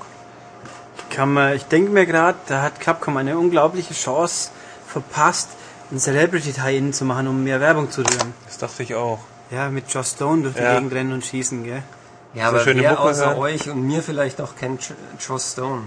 Das ist schon eine große Bandbreite, wenn du sogar weißt, wer das ist. Ja, ich habe eine Platte von ihr. Ich Wo? oute mich jetzt hier. Ganz schlimm, ich weiß. Er hat sogar Musik daheim, Ja, es gibt äh, zwei fantastische Songs auf dieser CD, die ich habe. Ähm, Glaube ich, aber auch in einer amerikanischen TV-Serie mitgespielt. Von daher ist sie eigentlich weltweit jetzt bekannt. Ja, aber was soll, was soll denn dieses, dieses Mädel hier in so einem Spiel drin? Ballern. Ja, das passt ja nicht zu ihr. Sie könnte die, die Zombies tot singen. Oder kreischen. Oder wie auch immer. Dann, nee, da bräuchten wir die äh, Loris O'Riordan, die hat ja schließlich Zombie auch schon singen können. Super. Und Jetzt wird's aber hier echt nerdig. Zombie, Zombie. Habt ihr denn noch, ähm, Werhoff sagt, das gehört so. wir könnten ja schon das nächste Bilderrätsel oder den nächsten Witz im, im Heft verraten. Vielleicht haben wir den auch mit Zombies. Aber das tun wir an dieser Stelle hier nicht. Ach so, der mit, was Genau. der auf da machen. Genau. Ja, sehr genau. Ja, wir wissen Äh, jetzt Bescheid, ihr wisst noch nicht Bescheid. Im Ähm, wenn ihr es sehen wollt, dann solltet ihr auf jeden Fall die nächste M-Games gucken. Ich muss hier mal ein bisschen die Werbetrommel rühren. Wir sind ja schon wieder in der Endphase äh, der nächsten M-Games. Ähm, wird inhaltlich sehr vielfältig und äh, da gibt's dann auch den Test nachzulesen zu der zweiten Download-Episode Eine verzweifelte Flucht von Resident Evil 5. Falls ihr da noch mehr drüber lesen wollt, bevor euch entscheidet, die Resident Evil 5 Gold Edition zu kaufen oder die Sachen downzuladen. Aber ich wollte eigentlich sagen, im Gegensatz zu anderen Download-Contents, die teilweise einfach nur das gleiche verlängern oder halt, ja, wir machen jetzt einen neuen Level, das sich genauso spielt, diese Dinge sind also schon ordentlich unterschiedlich zum Hauptspiel. Die werfen quasi neue Aspekte in das Resident Evil 5 äh, Universum. Jein, also meine, für, für meinen ähm, Spielgeschmack muss ich sagen, ist die erste Download-Episode im Herrenhaus ähm, die deutlich lohnenswertere, weil sie einfach ein anderes Setting bietet, ein anderes Tempo und so ein bisschen an die alten Resident Evils erinnert. Äh, die zweite Download-Episode, die finde ich insgesamt ziemlich banal, weil gleiche geboten wird wie in, in Resident Evil 5 in dem Hauptspiel. Das hektischer. Noch genau noch einen Gang obendrauf, aber Super. ganz ehrlich, muss man nicht haben. Und auch von der Story her finde ich die erste Episode interessanter als die zweite. Man muss da auch dazu sagen, ähm, was ganz geschickt gemacht ist, äh, die beiden Download-Contents, die greifen bestimmte Szenen aus dem Hauptspiel auf und äh, vertiefen das und lösen das dann auch auf, was man dann im Hauptspiel schon gesehen hat. Also es gibt ja so ein paar so ähm, Zwischensequenzen, die dann eingestreut werden. Man äh, spielt in Resident Evil 5 oder man kommt mal zu einer Szene, wo man auf Wesker trifft und da sieht man so eine kurze Rückblende und das kann man dann auch spielen. Und ähm, ähnlich ist es dann auch mit der zweiten Download-Episode, da sieht man irgendwann mal Chill Valentine und man erlebt dann, was dann mit Chill Valentine ab einem bestimmten Zeitpunkt ähm, passiert. Von daher, da kann man schon sagen, das ist ganz nett eingebunden in das Hauptspiel. Ja, also ich habe auch gestern gesehen, es gibt jetzt auf Xbox Live zumindest, bei PS3 weiß ich es nicht, ein Kaufe alles Bundle, da kostet der komplette Gold-Inhalt 960 Punkte, was ungefähr 12 Euro ist. Wenn man heute Punkt kauft. Ich glaube, das ist ganz okay. Da sind auch die Outfits und der ganze andere Quatsch dabei. Mhm. Das ist wohl okay. Und sonst, wer, wer gar kein Geld ausgeben will, kauft nur die erste Episode. Oder wenig Geld ausgeben will, sozusagen. Ja, schön. Aber, ja. Oder halt, wer viel Spaß haben will, kauft die Goldpackung, kann sich dann ins Regal stellen und sich dabei toll finden. Ist sie günstiger als. Ich habe keine Ahnung. Ich glaube, wer kriegt das Originalspiel noch mit? Also für Leute, die fünf eh schon haben, ist es sicher nicht unbedingt billig. Und soweit ich das mitbekommen habe, wir haben es verpackt noch nicht hier auf dem Tisch liegen, ist in der 360-Fassung ein Download-Voucher-Code ja, das, drin. das sollte man vielleicht noch dazu sagen. Ähm, die Resident Evil 5 Gold Edition auf äh, für die oder PS, die PS3-Version, die äh, hat alles auf der Blu-ray-Disc den kompletten äh, Content, über den wir gerade geredet haben, also die Download-Episoden, Kostüme, äh, neue Spielmodi und so weiter. Bei der 360-Fassung ist es in der Tat so, dass die äh, das Spiel, das Hauptspiel drauf hat und für den ganzen anderen Kram wirklich nur Download-Gutscheine beiliegen. Das ist das totaler Blödsinn. Äh, schon ziemlich frech, muss ich sagen. Also die Frage ist, wie groß steht es außen drauf? Das ist natürlich das eine. Zum anderen ist es totaler Quatsch. Weil ja, das können wir leider noch nicht sehen, weil, wie gesagt, ja, wir haben es noch nicht hier. Weil im Endeffekt, dass man es installieren muss, mein Gott, das kann ja sein. Aber zu sagen, ihr müsst auch noch eine Internet-Connection haben, sonst habt ihr halt Pech gehabt, das ist schon irgendwie sehr dreist. Vor allem, na gut, dafür kann man es auch nur einmal downloaden. Das ist auch wieder der Punkt. Ähm, ich finde es unschön, weil ich meine, so Sachen wie die Fallout-Ergänzung, die, die muss man ja auch installieren, die gibt es aber trotzdem auf der Disk. Ist ja auch nicht so, dass ich in den Laden gehe und mir einen Download-Code kaufe. Das ist widersinnig. Das ist doch völliger Quatsch. Wahrscheinlich haben die zu viele 360-Versionen übrig gehabt. Einfach umgelabelt und fertig aus. Das könnte natürlich sein.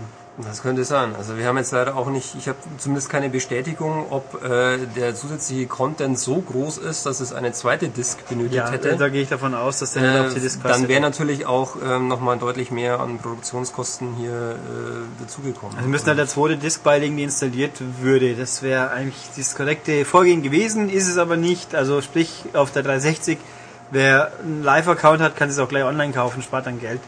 Und er kann ja. natürlich Resident Evil 5 äh, inzwischen als On-Demand-Spiel, glaube ich, kaufen und dann auch nur 30 Euro dafür zahlen, weil es ja so, sich so lohnt. Naja, gut, wie immer halt.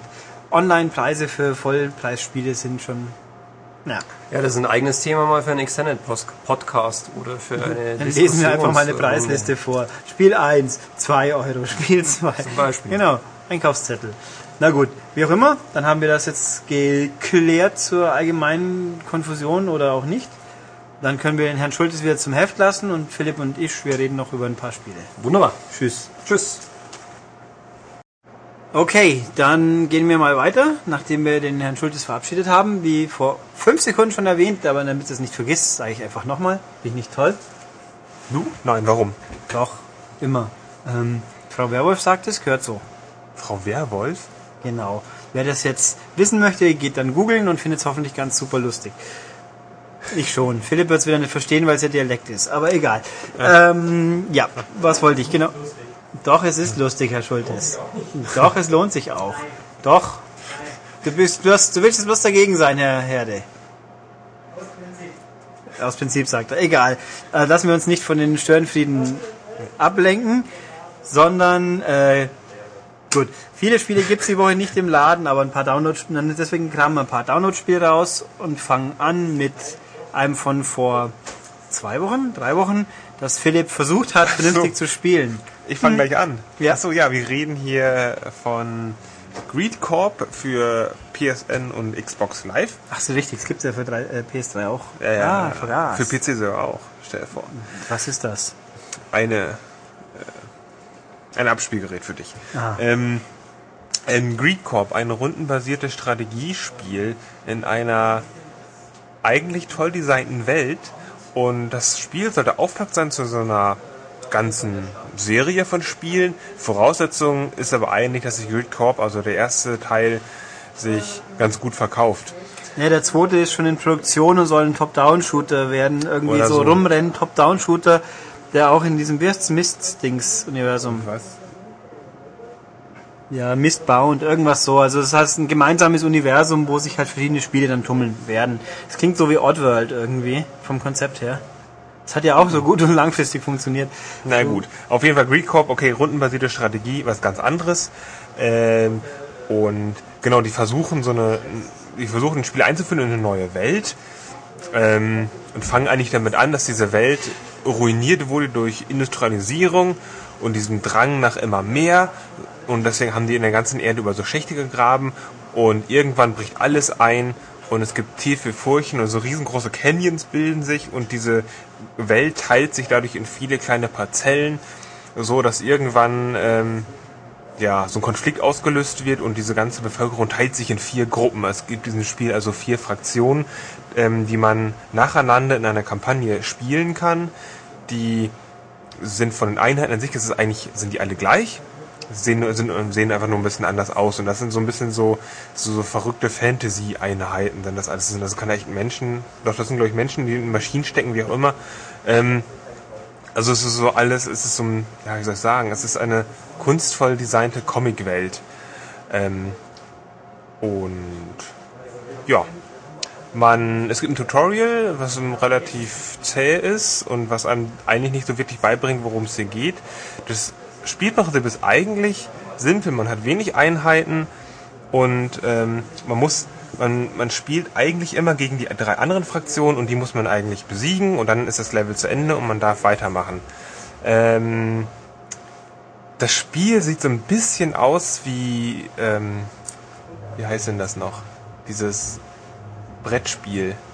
Katan, Wie, genau, Katan, so von den Plättchen. Es gibt so achteckige ähm, sechseckige. oder sechseckige, weiß ich gar nicht mehr. Also so diese, jetzt werden schon sechsecken sein. äh, auf jeden Fall, ähm, die, es gibt so, so kleine so, so Felder, die sehen aus wie diese Siedler von Katan Felder. Der Unterschied ist, dass die ähm, getrennt sind, eben von, ja, wie soll ich sagen?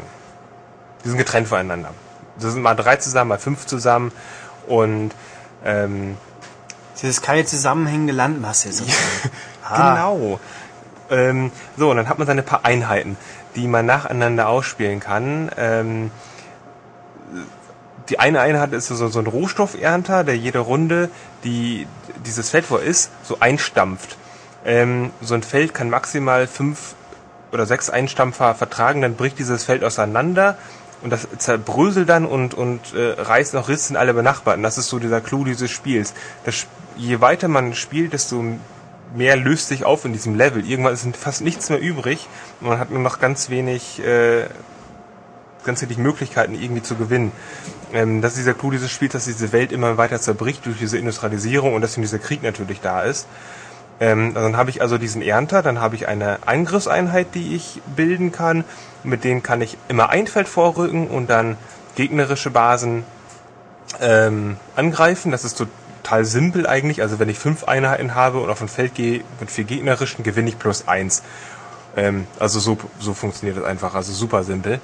Äh, und dann kann dann diese Kanonen bauen und schießen und ähm, so, so, so ein Helikopter bauen und dann kann ich nämlich durch diese, kann ich nämlich diese Sachen überbrücken, diese offenen Felder und spiele deswegen rundenbasiert. Ich habe 60 Sekunden Zeit, was sehr, sehr wenig ist in diesem Spiel. Und die, Gegner haben auch jeweils 60 Sekunden Zeit und dass, ich, dass es rundenbasiert ist, muss ich manchmal ein paar Minuten warten, bis ich dran bin, weil, weil man die Schritte des Computergegners natürlich mitsieht. So, ähm, eine sehr, sehr lange Erklärung zu diesem Spiel. Das Problem des Spiels ist, was ich damit hatte, ist die extreme Schwierigkeit, ein Level zu beenden. Ähm, und das hat damit zu tun, dass dieses Level sich, wie gesagt, nacheinander, dass es nacheinander auseinanderbricht und ich einfach nicht, ich habe irgendwann nicht mehr genug Ressourcen, um irgendwelchen Helikopter zu bauen oder eine Kanone zu bauen. Ähm, irgendwann ist das Spiel, es gibt so eine Patt-Situation irgendwann, ähm, dann, weil die Felder sich auflösen und dann hänge ich da, okay, dann kann wieder neu, neu starten, weil ich einfach keine Chance habe, den Gegner irgendwie zu erreichen, um ihn anzugreifen. Verbunden mit dem Zeitlimit, es ist immer blöd. Jedes Mal, wenn ich eine neue Runde starte, verhält sich der Computer natürlich anders bei drei verschiedenen Partei, gegnerischen Parteien sowieso. Die machen immer was anderes. So, es gibt deswegen keine wirkliche Strategie, die mich immer zum Sieg führt. Und deswegen kann das sein, dass man stundenlang in so einem Level rumhängt und man schafft es einfach nicht, weil sich ständig was ändert, weil ständig die ganze Welt auseinanderbricht oder der Gegner das macht, was doof ist. Und das ist ein, das ist total blöd eigentlich. Ähm, also man ist irgendwann total genervt, weil man überhaupt nicht weiß, was man machen soll. Ähm, obwohl die Grundstruktur so simpel ist, setzt ein dieses Spiel so unter Druck, ähm, so, und man schafft es einfach nicht. Und das ist sehr, sehr, sehr ärgerlich weil das, wie gesagt, äh, 24 Levels hat und man schon, ja, wie sagt man so, im ersten Level hat man schon seine Probleme. Hm. Und das ist echt blöd. Ja, ähm, es gibt genau. ein Tutorial, das irgendwas taugt. Ja, ja, es, es gibt ein Tutorial, das, das taugt nicht viel. Das ist dieses typische. Tutorial ja. von Download-Spielen. Also man hat eine Textbox und die erklären ja. eigentlich, die erklären gar nicht die allgemeinen Sachen, die sagen einfach nur so, hey, drück auf den Knopf und drück auf den Knopf und dann passiert das und das und das und man, man versteht den größeren Zusammenhang erst, wenn man es spielt. Man hat es dann auch relativ schnell verstanden. Das Problem ist aber einfach nur, wie gesagt, es ist ein strategisches Spiel, aber die richtige Strategie zu finden, ist Glückssache einfach, finde ich. Also man hat das Gefühl, das ist Glückssache, weil diese Felder, das bricht so schnell alles ein, also man kann viele Kettenredaktionen dadurch auslösen, weil man aber die benachbarten Felder auch immer so Risse kriegen und nach fünf Runden ist alles kaputt, so ungefähr. Ähm, das ist ein bisschen schade. Man kann es auch online spielen, ähm, auch zu viert, auch äh, Splitscreen, auch lokal. Ähm, man kann sich seine eigenen Levels dann zusammenbauen und das ist eigentlich, ja, das ist ganz, ganz schick. Schick ist auch die, die Grafik, ähm, diese, diese ganze Welt, also von diesen Farben, jede Fraktion hat, die sehen irgendwie anders aus, sind Funktionen gleich und ist sehr comichaft und putzig und wenn diese Welt auseinanderbricht, dann denkt man so, oh, und dann fallen sie alle in die Tiefe, fallen alle in so, so eine Schlucht hinein. Ähm, grafisch ist das Spiel echt cool. Ähm, schön, schön, schön designte Figuren und, und sowas. Aber das bringt einem nicht viel, wenn man gar nicht da so weiterkommt. Also, ähm, es ist im Endeffekt, um eine neue Welt einzuführen, der denkbar ungünstigste Ansatz. Ja, weil das meiner Meinung nach hardcoreige Strategie ist die selbst mich ehrlich gesagt verzweifeln lässt, wo ich denke, das gibt's doch nicht. Ich komme hier einfach nicht weiter und ich weiß nicht warum. Und ich starte, starte und starte immer neu und ich krieg's nicht raus. Und ja. das, wo es so viele Levels gibt und, und, und die späteren Levels auch noch grafisch äh, ganz anders werden, so von der, die sind, das sieht so toll aus, das Spiel, aber, und es ist auch eigentlich, man will diese Mission immer schaffen. Und man schafft es aber nicht. weil man einfach nur schier verzweifelt, dass alles kaputt geht und die sich immer anders verhalten. Also ich kann sagen, ich habe mir den Trailer angeschaut und habe dann schon gedacht, oh Gott, das ist kompliziert und nichts für mich. Und das ist scheinbar auch ganz, trifft's ganz gut. Also wer den Trailer sehen, sich mal anschaut von Greed Corp und dann sagt, oh Gott, der lässt auch wirklich besser gleich. Ja, also das Spielprinzip, wie gesagt, es ist nicht kompliziert. Die Steuerung ist, ist auch gelungen. Aber dadurch, dass jedes Spiel anders ist und das teilweise mit doch sehr, sehr glücklich ist, was die Gegner machen, ist das einfach, ich verzweifle ein bisschen daran. Ja, also dann haben wir, haben wir festgestellt, dieses Spiel hat ein Problem und das ist halt schade drum, aber na gut. Ähm, das war das letzte Spiel, glaube ich, von was kam, bevor Nintendo jetzt seinen Hausparty-Monat ein, Nintendo sag ich schon, Microsoft seinen Hausparty-Monat eingeläutet hat, also wieder eine monatelange Juhu, Download-Spiele sind toll, Aktionen und jetzt nehmt diese von uns und die sind ganz besonders. Da kriegen wir nächste Woche noch Perfect Dark, was wir dann auch noch mal sicher abhandeln werden. Und in zwei Wochen gibt's dann den Game Room, den sagenhaften, wo man für viel Geld ganz alte Spiele kaufen kann. Mal gucken, was das dann so wird. Ja, aber jetzt gab's die ersten zwei Wochen zwei Spiele, die ich jetzt gespielt habe. Zugegeben noch nicht super ausführlich, deswegen werde ich jetzt ein bisschen nur Überblick geben und nicht zwingend sagen, muss sein, muss nicht sein. Äh, letzte Woche war Toy Soldiers. Das kostet 15 Euro, also 1200 Punkte. Und es ist ein Strategie, Action, Kriegsspiel gemischt. Also es spielt im, zweiten, im Ersten Weltkrieg, aber mit Spielzeugfiguren. halt so mit so Spielzeugsoldaten, wie man sie so kennt. Also nicht Toy Story-mäßig grüne Klumpen, sondern schon realistischer, aber sehen halt aus wie nette Modelle. Und die auf dem Schlachtfeld ist auch so eine Art Sandbox, so wie halt, ne, als Vergleich fiel mir jetzt Warhammer ein, wo halt Leute so Panoramas aufbauen. Und da geht's halt im Endeffekt in verschiedenen Missionen auch ganz klassisch drum, du, man selbst ist die Armee, die gewinnen sollte, und dann kommt die böse Armee daher und macht sie platt. Äh, also Basisverteidigung. Es ist eigentlich eine Art Tower Defense Spiel, aber nicht so klassisch wie üblich, hier stellen wir meine Truppen auf und jetzt schauen wir mal, was passieren, sondern äh, man kann, es gibt nur relativ wenig äh, Standpunkte, wo man was hinbauen kann, so halbes Dutzend, Dutzend vielleicht. Und auch da kann man die größeren Einheiten gehen nur auf Feldern, also die, die Größe schreibt vor, was da drauf geht. Auf kleine gehen halt auch nur kleine Geschütze. Auf große geht alles. Und man kann jederzeit in eins dieser Geschütze einsteigen quasi. Und dann sitzt man halt in so einem, in einer Flak und schießt halt so butz, butz, butz, butz, butz auf die an, anströmenden Spielzeugsoldaten. Also hat einen realistischen Look, aber spielzeugrealistisch. Wenn das Mhm. Sinn ergibt. Wenn nicht, dann Pech. Ja. Ähm, ja, und äh, es gibt auch noch alternative Eingreifmöglichkeiten, wenn man mal Flugzeuge hat, in denen die können dann echt rumfliegen. Die fliegen dann über das Spielfeld und man kann gegnerische Flugzeuge beschießen und umschießen. Und ja, Das ist ja was. B-Schießen und Umschießen. ja, umschießen kann man echt die Soldaten, richtig. Äh, Es ist, ich find's nett. Es ist kurzweilig, nett gemacht. Man muss halt schauen, man kann auch so Stacheldrahtzäune aufstellen, um andrückende Truppen abzuhalten. So Endbosse sind dann meistens so Riesengeschütze, wo halt so in im, im Maßstab einfach viel größer sind wie die anderen. Es ist nett, aber irgendwo es kommt über seinen Tower Defense Rahmen nicht hinaus. Nicht Okay. wirklich. Es ist immer noch Tower Defense gute, aber also viel unterschiedliche Strategien gehen allerdings eben durch diese begrenzten Bereiche nicht. Und ja, Das ist Tower Defense mit Action-Einlagen. ja, aber halt andere, ich meine South Park war auch Tower Defense mit Action-Einlagen, aber das hier ist schon viel besser, finde ich.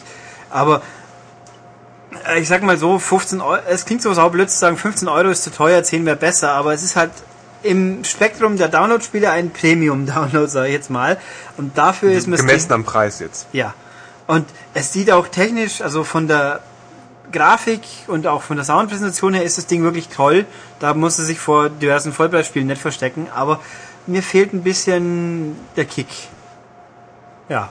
Man kann auch zu zweit spielen, dann ist, schickt man sich gegenseitig Soldaten auf den Hals, aber das scheint allem, ich gebe zu, ich habe selber nicht gespielt, aber von dem Feedback, das ich vernommen habe, war das jetzt nicht so die Erfüllung.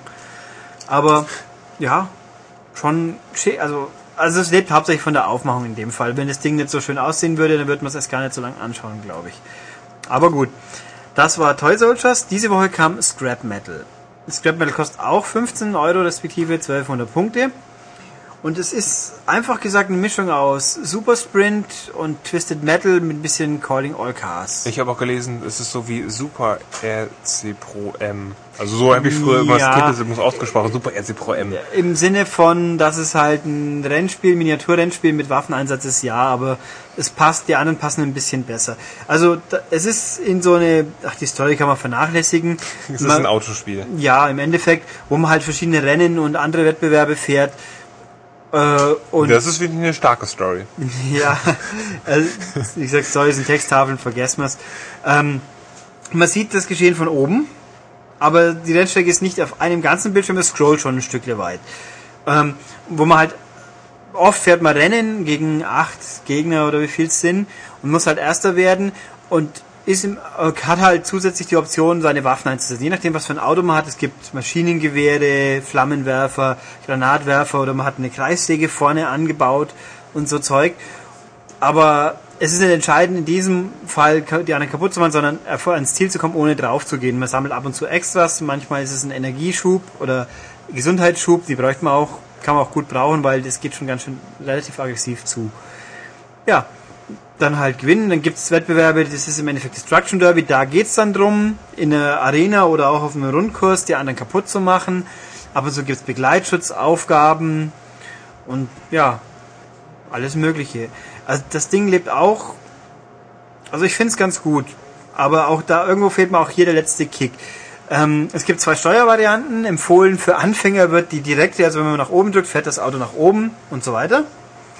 Ich finde das furchtbar irritierend, weil bei Rennspielen muss ich links, rechts lenken und Gas geben. Das gibt's aber zum Glück auch.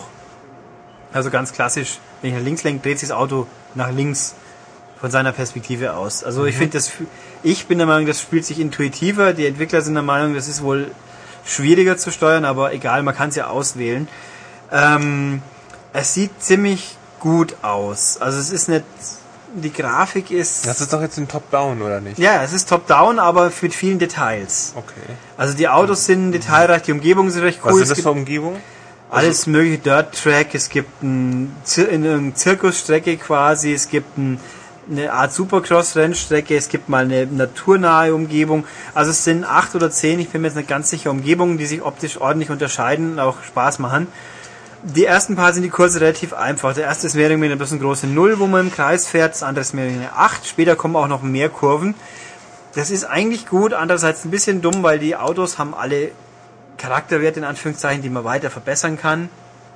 So äh, Rüstung, Waffenwirkung, Beschleunigung, Tempo, Gesundheit halt. Ähm, aber irgendwo trotzdem, selbst die besseren Autos fühlen sich ein bisschen träge an. Also man, man es ist nicht so, als ob es fast ein bisschen realistisch sein sollte. Also wenn man, gerade um enge Kurven rum kommt man teilweise relativ schlecht, weil die einen großen Wendekreis haben. Man gewöhnt sich dran, aber kann, es kann auch relativ leicht passieren, dass man irgendwo mal in der Ecknei fährt und dann denkt, scheiße, weil es gibt einen Reset-Button, aber dass man sich dann ein bisschen fühlt, ich komme den anderen nicht mehr hinterher, weil die flinker und flotter sind. Das könnte sogar stimmen, weil sie ja kleinere Autos fahren. Aber ja, frag mich was, Philipp. Ich verzettel mich gerade ein bisschen. Ähm, Habe ich dich gefragt, ob man das mit mehreren zusammenspielen kann? Man kann. Es hat auch einen Splitscreen, vier Leute, online natürlich auch. Ist ganz launig.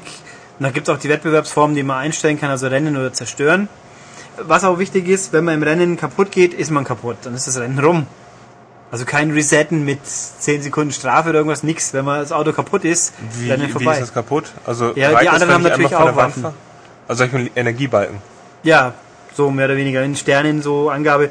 Die anderen haben natürlich auch Waffen und sind auch nicht sehr zimperlich. Und wenn dir jemand mit dem Flammenwerfer hinterherfährt und dich dauernd anheizt, dann geht's auch relativ schnell. Also äh, selber, also ich fand auch das Ziel ein bisschen schwierig, weil eben weil man doch so relativ instabil durch die Gegend fährt und gezielt auf jemand schießen, so ein kleines Auto, das vor ihm fährt, das ist nicht so ganz einfach. Also ich finde, der Look ist cool, es spielt sich auch nicht schlecht. Ich, es hat, der Umfang ist ganz ordentlich für ein Download-Spiel, aber jetzt bin ich so quasi halb durch und irgendwo fehlt mir jetzt ein bisschen die Motivation weiterzumachen. Weil halt noch ein Rennen, ab und zu gibt's halt mal Aufgaben, die ein bisschen happiger sind. Zum Glück muss man meistens, also Platz 3 reicht meistens, um weiterzukommen. Aber die letzte, die ich jetzt gespielt habe, man muss einen Truck beschützen und wenn der halt die Rundenzahl nicht schafft, ist aus. Und das ist dann schon wieder happiger sowas, aber Nee, also ich finde es auch ganz gut. Es ist wirklich schick. Es ist von den Leuten übrigens, man lasse mich jetzt nicht lügen, aber ich glaube von den N-Plus-Leuten.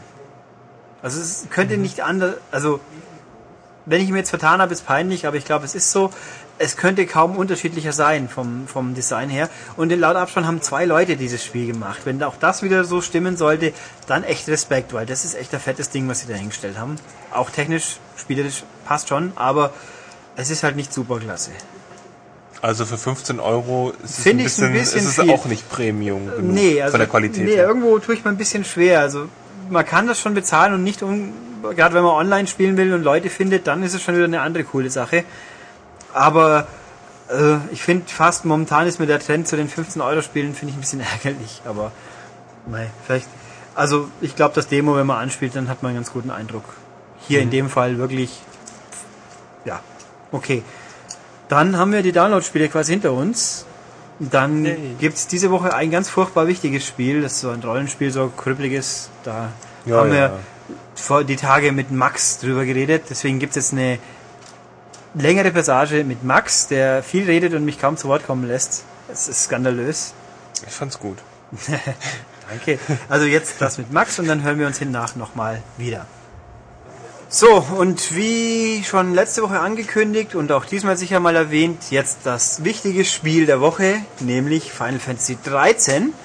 Und das wird uns der Liebe Max vorstellen. Schönen guten Abend allerseits. Genau. Äh, ich bin jetzt äh, nach einer Woche, die ja inzwischen vergangen ist, viel ausgeruhter und habe auch einfach mehr Bock auf diesen Podcast jetzt. Nicht mehr so lustlos wie beim letzten Mal, das war ja ekelhaft. Also du bist ein bisschen gealtert jetzt schon wieder. Ja, ich habe so graue Schläfen hier bekommen und, und einen Hirnmasse hat abgenommen. Ich habe ich hab so eine Art Rob Zombie Bart jetzt auch, wo ich auch so kleine Metallteile reingeflochten habe. Dies, äh, die sind natürlich äh, der offizielle Final Fantasy 13 Schmuck. Ja, sind Ui. diesen, in diesen Tattoos Oh nachempfunden aus dem Spiel. Direkt aus Japan kann man das ja kaufen. Ja. Und äh, es sieht unglaublich geil aus, finde ich. Also, Oder? kurz bevor Max sich in Ja. seinen Novus-Hymnen oder auch nicht oder so er, äh, ergeht, oh, ich sehe hier, schön. Ähm, Was siehst du? Wir werden jetzt hier nur die PS3-Version berücksichtigen, Du weil hast, du hast in den Schritt von Max geguckt. aus... Nee, ich habe da hingeschaut. Ach so. Nee. Nein, ich habe nicht... Das Da gibt's doch nichts gibt- zu sehen das bei gibt, Max. Das Das gibt ist gleich doch- einen Skandal, mein Ja. Lieber. Oh Gott, noch einen. Ich bin doch Mein- kein Schiedsrichter. Ja, Scheiße. auch kein Jesuit. Außerdem wohne ich auch nicht in Augsburg. Ja, Glück aber auch. Ähm, ich wollte also nur die PS3-Fassung, weil Stand jetzt zur Aufnahme dieses Podcasts, was zu einem nicht näher definierten Zeitpunkt ist. Wir haben die 360-Version noch nicht da, immer noch. Wir arbeiten dran, aber also wer sich jetzt hier einen großen, breiten Vergleich, welches besser, schlechter wünscht, kann ich leider nicht liefern, weil beschwert euch bei Square. Ich kann zu, an, an diesem Punkt aber... Äh, Achso, hat Max hat sogar schon mal gesehen. Ich habe es A gesehen, mich hat auch letztens ein Leser angeschrieben, der das Problem hat, dass er eine PS3 und eine 360 sein eigen nennt und dann wissen wollte, was er sich denn meiner Meinung nach kaufen soll.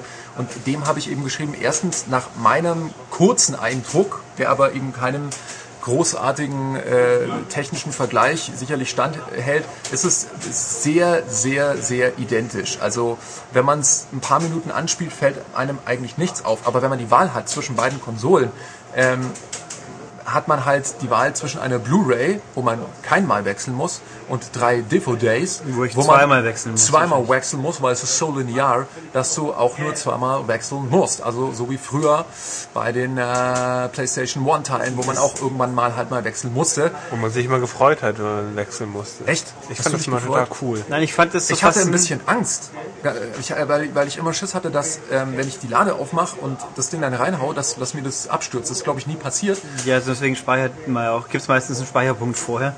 Ja, man weiß es aber trotzdem nicht. Ja, das ist wichtig, aber- man ist dann plötzlich nicht Das mehr ist so ein Kribbeln. So Ein ein faszinierend- Das ist ein Feeling. Es, ja, es ist so eine Art, eine Art Interruption of the Flow. Aber ich finde, das ist, Die Immersion wird, wird. ich finde, Diskwechseln hat auch so ein cooles Retro-Feeling. Jetzt mischte ich doch nicht immer ein. Was soll denn das? Wir Ja, was hier denn? gerade auf. Über äh, den Flow. Und ich habe ja auch den Flow, der Retro-Flow, muss da richtig sein.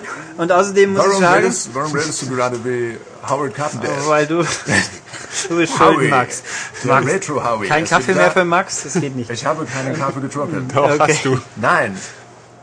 Er dachte, das war Kaffee, aber es war Retro-Kaffee. Es war Red Bull Kaffee. Wie, Ich hasse Red Bull.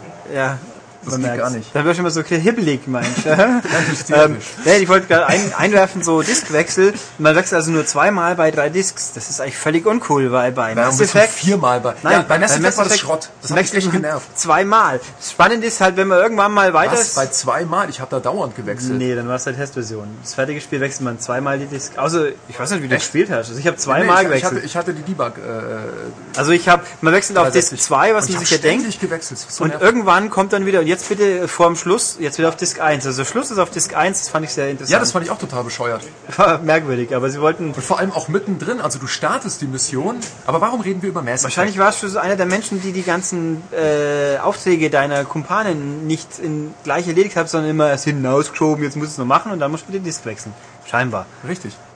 Ja, so spielt man auch nicht. So auch so spielt man schon. Und außerdem, du kannst nicht mal Fallout 3 spielen und gehst so falsch rum, dass du dann äh, gegen den Super Behemoth vor der Radiostation kämpfen musst, ohne den Raketenwerfer. Weil du nämlich zu doof bist, den richtigen Weg zu finden. Was heißt der richtige Weg? nichts davon, wie man richtig Rollen spielt. Die Penner haben mich, ich bin in Ja, diese die blöde, ich bin in diese blöde Stadt rein und Ja, dann mache halt irgendwas zum anderes. Oh, ich mach mal irgendwas anderes. Hey, das geht ja alles gar nicht mehr. So ein Scheißspiel. Ja, wenn, was kann ich dafür, wenn Mission 1, Mission 2 auch noch mit erledigt? Das ist Ja. unfair. So ein Schmarrn. Hurax-Dax. Egal, äh, Final 13 war, glaube ich, das Thema. Das Mal ist, das ist äh, irgendwann. Ein, auf, ein sehr guter Punkt. Denn, was wir jetzt gerade besprochen haben, das alles ist in Final 13 überhaupt nicht möglich. Warum nicht? Philipp. Ähm, oh, ich weiß es. Weil Final 13 zum Großteil sehr linear ist und den Spieler an die Hand nimmt, so dass ich gar nicht gar nicht im Bedrängnis kommen, irgendwie eine Genau. falsche Mission zu machen. Richtig, das ist völlig unmöglich. Alle Dungeons sind Schläuche. Es ist ein Fast Forward, Forward äh, RPG. Oder ich habe auch schon äh, ein, ein Kitase, also mit, mit Produzenten Yoshinori Kitase Interview gelesen.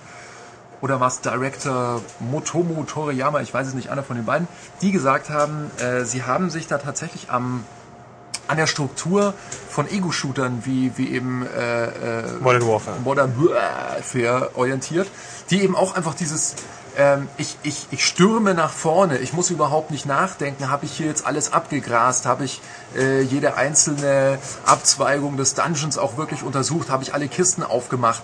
Ähm, es gibt in den Dungeons in Final 13 Abzweigungen, aber das sind so kleine Wurmfortsätze. Ähm, da laufe ich zwei Schritte rein, dann ist da eine, eine fliegende Kugel, das Kistenäquivalent in der Zukunft. Ähm, und äh, dann war's das. Und dann gehe ich wieder weiter. Äh, es war ein, ein sehr großer Kritikpunkt, ähm, der mir auch Sorgen bereitet hat, bevor ich das Spiel zum Testen bekommen habe. Ähm, weil es eben so bei, bei vielen, also die, die äh, war eigentlich so der, der massive Kritikpunkt in der Famitsu, der hat ja 39 von 40 bekommen, also dem einflussreichen japanischen Magazin. Und viele, viele Fans in den internationalen Foren haben dann eben auch geschrieben, so na, es ist kein Final Fantasy mehr, es ist absolut linear, es gibt keine Städte mehr, ähm, es, Kein es, Aufleveln. Es, es gibt kein Aufleveln mehr, also eigentlich alles das, was ich letzte Woche äh, bei White Knight Chronicles äh, als, als typisch für ein JRPG beschrieben habe, das gibt es so entweder nicht mehr oder nur noch in einer sehr, sehr äh, stromlinienförmigen Art und Weise, in einer sehr, sehr zurechtgestutzten Art und Weise. Und nachdem ich jetzt aber getestet habe, ähm, muss ich sagen, das ist bei mir komplett ausgeräumt. Also ich finde, es ist mit Fug und Recht ein, ein richtiges Final Fantasy von altem Schrot und Korn. Es ist nicht so komisch wie der Zwölfer, den ich persönlich nicht besonders gelungen finde. Ähm, es, also sagen wir mal so, wer, wer mit dem Zehner schon nicht mehr konnte, also es ist für Fan- Fans der Serie vielleicht interessant, weil Hironobu Sakaguchi, der große Final Fantasy Erfinder und äh, äh, Ausdenker, ab, Ausdenker ist ein geiles Wort, oder? Ähm, ab, abartiger äh, Fantasy-Szenarien ist nach dem neunten Teil ja, weggegangen von der Serie und dann äh, musste sich das ganze Team etwa etwas regruppieren und so. Und ähm, deswegen gibt es einige Leute, denen der zehnte Teil nicht mehr so großartig gefällt. Ich mag den zehnten Teil auch und ich finde auch den dreizehnten Teil jetzt wieder sehr, sehr gelungen. Von der Story her sogar noch besser als den Zehner. Und ähm, um diese Linearitätsdebatte mal noch zu, zu kommentieren. Ähm, Philipp, du kennst ja auch den siebten Teil. Haben wir vorher mal gesprochen, das ist eines der wenigen Final Fantasies, das du gespielt hast, das du auch richtig gut findest. Äh, Ich habe Teil 7, 8 und 9 gespielt. Eines der wenigen, wie ich sagte. Und Ja, okay. äh, ähm, du erinnerst dich ja sicher auch, dass äh, ich weiß jetzt nicht mehr, wie lang es ist. Ich will nicht rumlügen, aber ich behaupte jetzt mal knapp zehn Stunden oder so läuft man ja am Anfang in Midgar rum in dieser Cyberpunk-Stadt. Und das ist auch sehr, sehr linear. In dem Sinne, dass man eigentlich fast nie zurückblickt. Es, es ist eine, eine Story, äh, die sehr, sehr schnell hin und her geht, in, in dem unterschiedliche spannende Ereignisse sich ablösen, äh, neue Charaktere auftauchen, alte schnell verschwinden. Und eigentlich wird einem auch hier der Weg sehr linear vorgegeben. Es geht eigentlich hier auch immer auf in Anführungszeichen geradem Wege, auch wenn dieser verschlungen ist, durch diese Stadt Midgard. Und erst wenn ich aus der Stadt rauskomme, bang, öffnet sich die Welt. Genau. Ich vor nenne mir. das äh, die Exploration einer großen Geschichte. Ich muss erstmal in die Welt eingeführt werden. Also es muss ich Ja, erstmal. es ist so eine Art Intro. Also es Genau. ist eine, eine Art, äh, warte mal, da gibt es einen Begriff aus der, wenn ich ein, ein Thema, die Exposition. Das meintest du. Exploration steht ja für Echt? die Erforschung und explorativ ist das Ganze ja eben nicht. Das wird's ja erst, wenn ich aus mit Ach, schon rauskomme. Ex-. Exposition. Exposition, genau, ja, das ist also ich- Deutschunterricht. Ja, ja, ja, ja. Das bedeutet, dass ich die, die, die wichtigsten Themen und eben auch die wichtigsten spielmechanischen äh, Aspekte des Kampfsystems in diesen ersten zehn Stunden dem Spieler vorstelle, ihn einführe, ihn in die Welt die, einführe. die Kernpunkte möglicherweise auch schon Hinweise Genau. auf den Ausgang dieser ganzen Geschichte. Genau, Das ja ganz, der, ganz der Bösewicht wird vorgestellt. Äh, das ist und und genau so funktioniert der 13er. Also das ist so, oh, es ist überhaupt nicht mehr Final Fantasy. Nein, es ist sehr sehr Final Fantasy. Nur dass sich ein bisschen eben die Gewichtung verschoben hat. Es ist nicht mehr so, dass mein Gott, wie viel Anteil des Siebeners hatte diese Midgar-Episode. Ich würde jetzt mal grob schätzen ein Fünftel. Oder so, ein Ja. Sechstel, ein Fünftel, je nachdem, wie viele Nebenquests man gemacht hat. Und es ist jetzt eben nicht mehr, sagen wir, ein Fünftel und Rest, sondern es ist jetzt eben knapp zwei Drittel linear, dafür aber auch in einer unglaublichen Brillanz, technischen Qualität und erzählerischen Qualität, die wirklich sehr, sehr wenig Raum für Gemecker lässt. Und dann gibt es ein Drittel, wo ich eben explorieren kann oder eben frei Nebenquests äh, annehmen kann und auch meine, meine Charaktere dann frei ähm, entwickeln kann. Ähm, allerdings nicht in dieser Größe, in dieser epischen äh, Breite, wie es zum Beispiel eben in Final Fantasy VII möglich war, wo es ja dann auch noch spielerisch ganz unterschiedliche Einlagen gab, wie die Schokobo-Rennen oder die lustigen äh, äh, Spiele auf, auf Gold Saucer oder so. Wenn sie das auch noch eingebaut hätten, dann wäre es das beste Final Fantasy aller Zeiten. Haben sie aber nicht, sondern gerade dieser Explorationspart, dieser Free Roaming Part, wie man auf Englisch sagt, ähm, ist schon, wenn man es jetzt eben wie mit dem eingangs äh, zitierten Fallout 3 vergleicht oder so, ein bisschen mickrig geworden. Nicht schlecht, aber nicht besonders groß und auch nicht besonders ja, spielerisch abwechslungsreich. Ähm, und das ist eigentlich der Hauptkritikpunkt. Und ähm, alles andere muss man wirklich gesehen haben. Also man muss, man muss einfach mal sich äh, diese, diese sehr natürlich im, im Final Fantasy ganz typischen Stil absolut übertriebene, bis an die Grenze zur Lächerlichkeit übertriebene äh, äh, Story reinziehen, wo Kristallgötter eben die Helden des Spiels äh, kennzeichnen, sie verfluchen und sie dazu zwingen, eine Aufgabe zu erfüllen, von der sie überhaupt keine Ahnung haben, was das überhaupt für eine Aufgabe ist, weil sie nur in einer verworrenen Traumsequenz erscheint. Ähm, und man, man muss sich einfach mal darauf einlassen, wie, wie ähm, nah sich inzwischen auch schon äh, rein technisch die, die Echtzeitsequenzen und die Rendersequenzen kommen. Also es ist zwar so, glaube ich, dass die, dass die äh, Echtzeit- und die Spielsequenzen sind 27p und die Zwischensequenzen dann irgendwie 1000... Äh, 80? Den 80p. Ja. Äh, es ist fraglich, wie das technisch gelöst ist. Aber Das weiß ich nicht, ich habe das gelesen. Also was ich da sagen will, ist mir nicht aufgefallen. Also es ging mir an ein, zwei Stellen so, dass ich bemerkt hatte, hey, das ist ja jetzt Rendergrafik, das ist überhaupt nicht mehr Spielgrafik. Weil es auch so geschickt geschnitten ist und weil, weil man es teilweise, wenn man natürlich sich darauf konzentriert, merkt man es immer noch. Ähm, aber es gibt Augenblicke, wo man es nicht mehr merkt. Und das Schöne ist, dass diese, diese grafische Brillanz, die, diese unglaublich liebevoll gestalteten Klamotten, Haarsträhnen, äh, Gesichtsausdrücke der Figuren, dass die sich eben auch wirklich im eigentlichen Spielmodus so gut anfühlen. Also die Kämpfe fühlen sich absolut dynamisch, absolut schnell an, obwohl sie menübasiert sind. Ähm, ist der Zeitdruck so groß und sind vor allem die, die ähm, Reaktionen eurer Spielfiguren so schnell, ähm, dass es sich unglaublich äh, actionreich anfühlt, ähm, obwohl es Menükämpfe sind.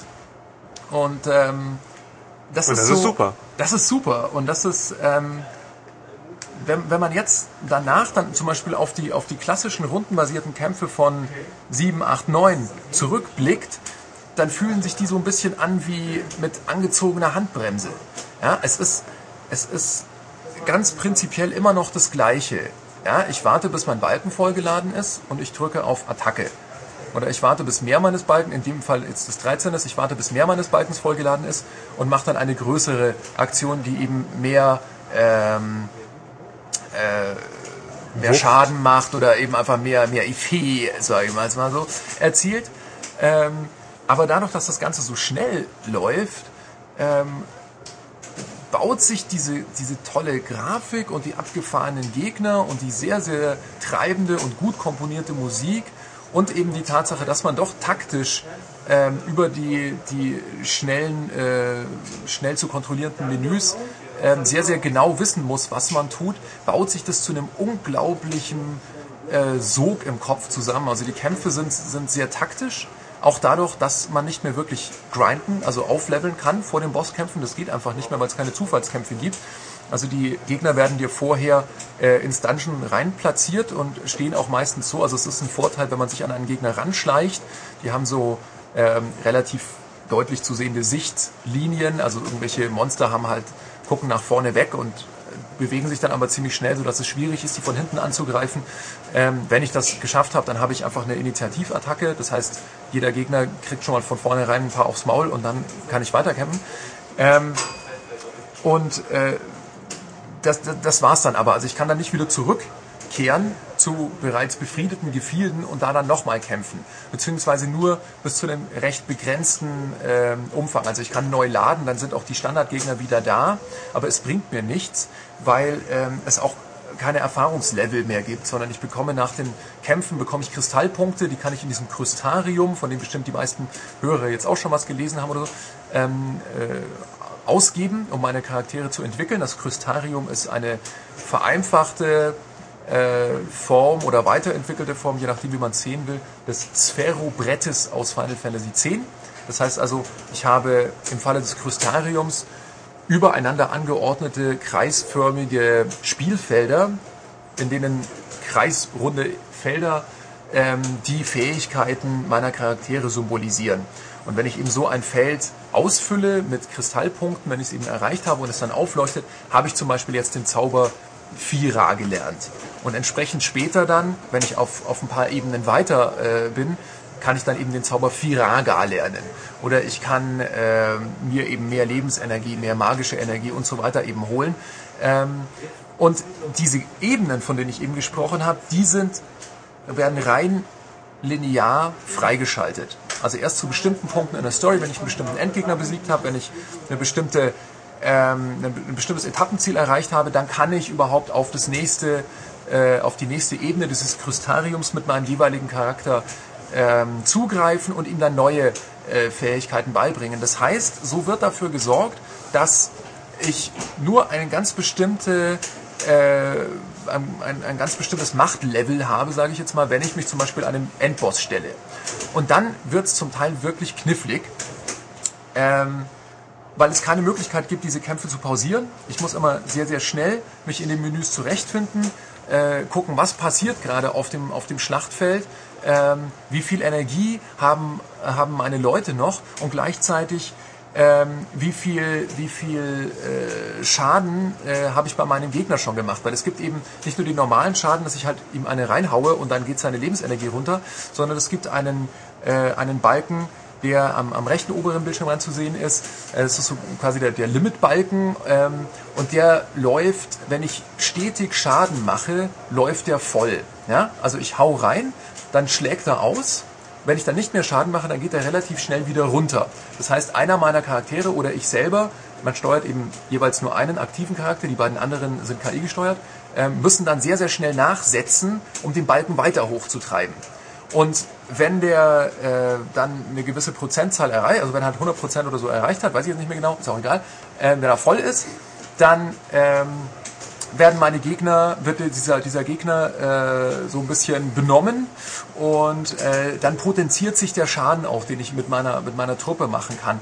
Und es ist eben so, dass gerade bei Endgegnern ist es gerade später im Spiel nicht mehr möglich, die überhaupt richtig zu verwunden, wenn ich sie nicht in diesem äh, in diesem, in diesem K.O.-Modus eben drin habe. Und so muss ich sehr, sehr schnell äh, abwägen, ah, heile ich mich jetzt schnell oder ähm, gebe ich jetzt Befehle raus, die eher so eine, eine schnelle Schadenskette oder eine schnelle Combo nach sich ziehen.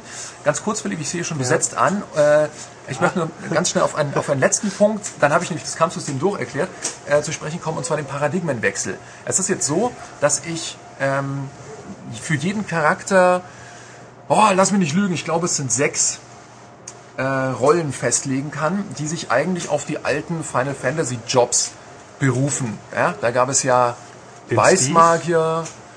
der hat, bitte? Nichts. Den Steve. Den Steve? Ja. Was soll das denn heißen? Hieß er nicht Steve? Urkel? Welcher Steve? Ulrich? Sid meinst oder? Ich habe keine Ahnung, was du meinst. Ja. Jobs? Apple-Chef? Ach, oh Gott. Gott, oh was Gott. ist eigentlich los? Du hast ja schon letzte Woche so einen extrem schlechten Wortwitz gemacht.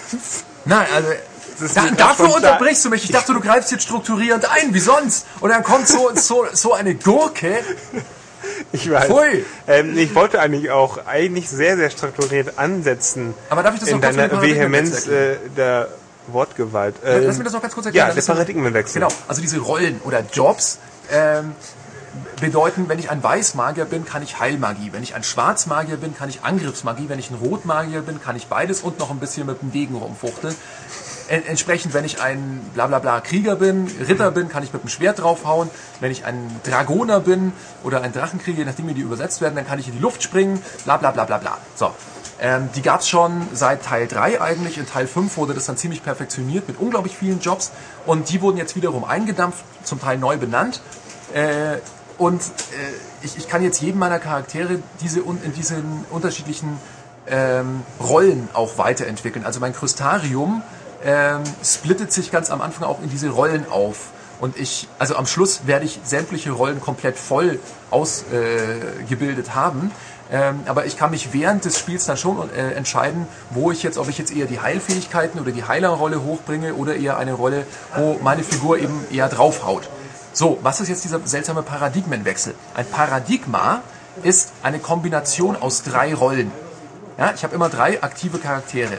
Wenn ich jetzt einen Heiler, einen Krieger und einen Zustandsmagier habe, dann ist das ein Paradigma, ein ausgewogenes Paradigma. Ja? Wenn ich einen Krieger und zwei Zustandsmagier habe, die zum Beispiel meine Leute buffen, also verstärken können oder Gegner debuffen, also auf die irgendwelche Schwächungszauber wirken, dann ist es wieder ein bestimmtes Paradigma. Und so gibt es, je nachdem mit welchen Charakteren ich, äh, ich unterwegs bin, äh, unterschiedliche Paradigmen und die kann ich zu jeder Zeit in Echtzeit während dem Kampf anwählen. Sprich, wenn ich sehe, äh, meine Party kriegt aufs Maul und ist kurz vorm Sterben, dann klack, klack, äh, schalte ich schnell auf ein Heilparadigma. Das heißt dann auf Deutsch, Gott, wie hießen die, grüne Aura oder irgendwas mit grüner, weiß ich nicht, die haben halt so Enzian. komische, ja, äh, grüner Absinth-Attacke, Arak-Attack. Es hat zumindest einen Ähm, Namen. Es hat dann irgendeinen Namen, der so ungefähr passt. Und ähm, die, da, da muss ich dann schnell hinwechseln. Jetzt sind meine Leute wieder, wieder geheilt. Ähm, dann bringt mir das nichts mehr, dieses Heilparadigma, weil ich mache keinen Schaden mehr. Ähm, und vor allem greife ich meine Gegner nicht weiter an. Das heißt, sein, seine, sein, sein Limitbalken geht wieder runter. Da muss ich jetzt schnell wieder zurückwechseln auf eine, auf eine Attacke. Das Paradigma wechseln eben. Genau. Und vorher sollte ich dann eben auch noch dafür sorgen, dass die Buffs und Debuffs, dass die Zustandsmagie möglichst ideal ist. Das heißt, dass auf meinen Gegnern ständig Sprüche liegen, die sie schwächer machen, langsamer machen, blöder machen, was weiß ich. Äh, Und dass auf meiner Party ständig Sprüche liegen, die mich entsprechend stärker, schöner und besser riechen lässt. So, Riechen. Ganz kurz, weil ich hier ein tolles Skript sehe. Gibt es wirklich einen Charakter, der Vanille heißt? ja, ich hasse die. Äh, Da, da, da kann, man, kann man vielleicht später... die Das ist halt- doch dieses kleine Das- Mädchen mit diesen rosa ja, ja. Und la leider, haben wir, leider haben wir Oh. keinen Videopodcast, weil ähm, man, vielleicht man, man kennt diese, diese völlig weibische kleinen Mädchenbewegung, die Mädels in, in so Mila Superstar Animes auch immer hatten, dass die immer so laufen. Also sie heben die, sie heben die Unterarme nach oben, so ein bisschen wie ein Hase und wackeln damit dann rhythmisch nach links und rechts, um auch gewisse andere Vorzüge in Schwingung zu versetzen. Und wenn man das dann so absolut auch anatomisch irgendwie korrekt durchanimiert sieht, wenn man mit ihr rumläuft in Final 13, dann muss ich als mehr oder weniger erwachsener, etwas verrückter, aber dennoch reifer Mensch äh, doch ein wenig mit dem Brechreiz äh, kämpfen. Äh, abgesehen davon geht mir Vanille als Charakter total auf den Sack. Aber der Name ist großartig. ja, Vanille. aber also mich nervt sie. Vielleicht finden die manche niedlich oder süß oder sagen jetzt, äh, der Wildgruber ist ein, ein, was weiß ich, Idiot. Aber ich finde alle anderen Charaktere in der Party sehr, sehr schön und interessant. Aber Vanille geht mir auf den Sack. Also sobald ich, man hat am Anfang nicht die Möglichkeit, die Party-Zusammenstellung selber zu beeinflussen. Sobald ich die Möglichkeit hatte, ist die Tante rausgeflogen. Also So. und Snow schaut nicht mehr aus wie ein Depp. Das Coole ist, Snow ist ein Depp. Ah, Also das, passt das, also. Ja, nein, äh, das was wir immer, also Snow, äh, um das kurz zu erklären, ist äh, auch ein, ein Partymitglied. Das ist der, den wir, glaube ich, auf dem Abo-Cover einer Final 13 Ausgabe hatten. Das ist dieser, äh, ja, ich hab hier eine geile blondierte Haare und voll die Ballermann-Kopf durch, Alter, Typ. Ähm, und der ist im Spiel auch so. Also er ist der das Großmaul und der, der immer sagt, er ist der Hero und so. Und deswegen packst er extrem gut, weil er so äh, ja, weil er halt so ein blödes Großmaul ist und es steckt aber dann doch was anderes dahinter. Und die albernen Klamotten äh, sind dann eben auch nur Fassade. Und dadurch wird der Charakter ziemlich toll. Ähm, das weiß man natürlich nicht, wenn man einfach nur diesen albernen äh, Surfer-Typen Checker. mit seinem Mantel sieht und seinem, seinem schwarzen Kopftuch. Den mag ich inzwischen sehr, sehr gern. Was mich jetzt auch noch interessiert, ich habe, vielleicht hab, hast du es auch erwähnt und ich habe es nicht mitbekommen, gibt es Zufallskämpfe? Nö. Keine Zufallskämpfe in Nö. Final Fantasy, das Nein. ist kein Final Fantasy mehr. Ja. Äh, Egal. Geh, mal, Ähm, ja, geh bitte da hinten in die Ecke. Vor diversen Minuten wollte ich auch nochmal ansetzen, Ja. weil du ja so, das ist das ist Kampfsystem sehr umfassend beschrieben. Weil es ja auch wichtig ist. Genau, es ist, äh, ja, natürlich, es ist ja die Essenz eines Rollenspiels. Das haben wir erst letzte Woche erörtert mit Ich erinnere mich, das war doch letzte Woche. genau. Ja. Okay. Ja. Ähm, so, das Ding Du hast ist, dich auch nicht rasiert seit letzter Woche. Und du hast, glaube ich, noch, du hast die komplett selben Klamotten an. Deswegen riecht's hier so streng. Ich dachte, es wäre Ulrich. ist er auch, egal. das ist nix. Achso. Du hast auch dieselben Klamotten an wie letzte Woche. Ja, du aber auch Max. Nein, nein, ich habe einen Schrank voll äh, dieser Klamotten zu Hause. Ach so, das immer sieht das nur so gleich? aus. Ja, sicher. Max altert nur sehr schnell, So deswegen auch jetzt schon die grauen Haare. Was? Äh, Ich muss jetzt meinen Mittagsschlaf machen. Was denn? Ähm, was ich sagen wollte, Ja. so, ich derjenige, der Final Fantasy 7, 8, 9 gespielt habe, seitdem nicht mehr Final Fantasy Sorte sondern umgestiegen ist auf andere schnelle Sachen, Shooter, sonst wie bla Auf bla. Prolo-Dreck, ja. Der sich auf Final Fantasy freut, dann freut, weil er denkt, ach, jetzt mal wieder Final Fantasy, ah, das ist gestreamlined, okay, Ja. mhm, ich, ich muss da nicht groß äh, tausend Stunden verbringen. und die, ständig. Genau, genau, dieses, dieses Ja. Aufpassen, dieses, ich, ich kann es auch mal liegen lassen zwei Tage und Ja. weiß trotzdem, was ich machen muss. Ähm, und das Spiel soll solche Leute auch ansprechen. Ja. Also die Zielgruppe müssen erweitern. Ja. Leute, die nicht so ganz krass Japano-Rollenspielmäßig drauf sind.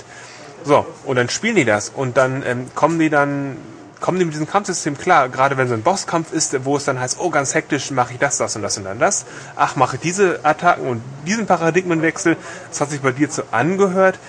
Du hast es schon gespielt, das heißt einfach, oh, sehr, das ist doch Komplex. sehr, sehr komplex. Okay, guter- und, guter und man ja. kommt unter, unter Druck und Ja, ja. kommt, kommt der unbedarfte Nicht-Rollenspieler damit überhaupt klar? Ja, denn Fragt man sich dann. Genau, äh, fragt man sich völlig zu Recht.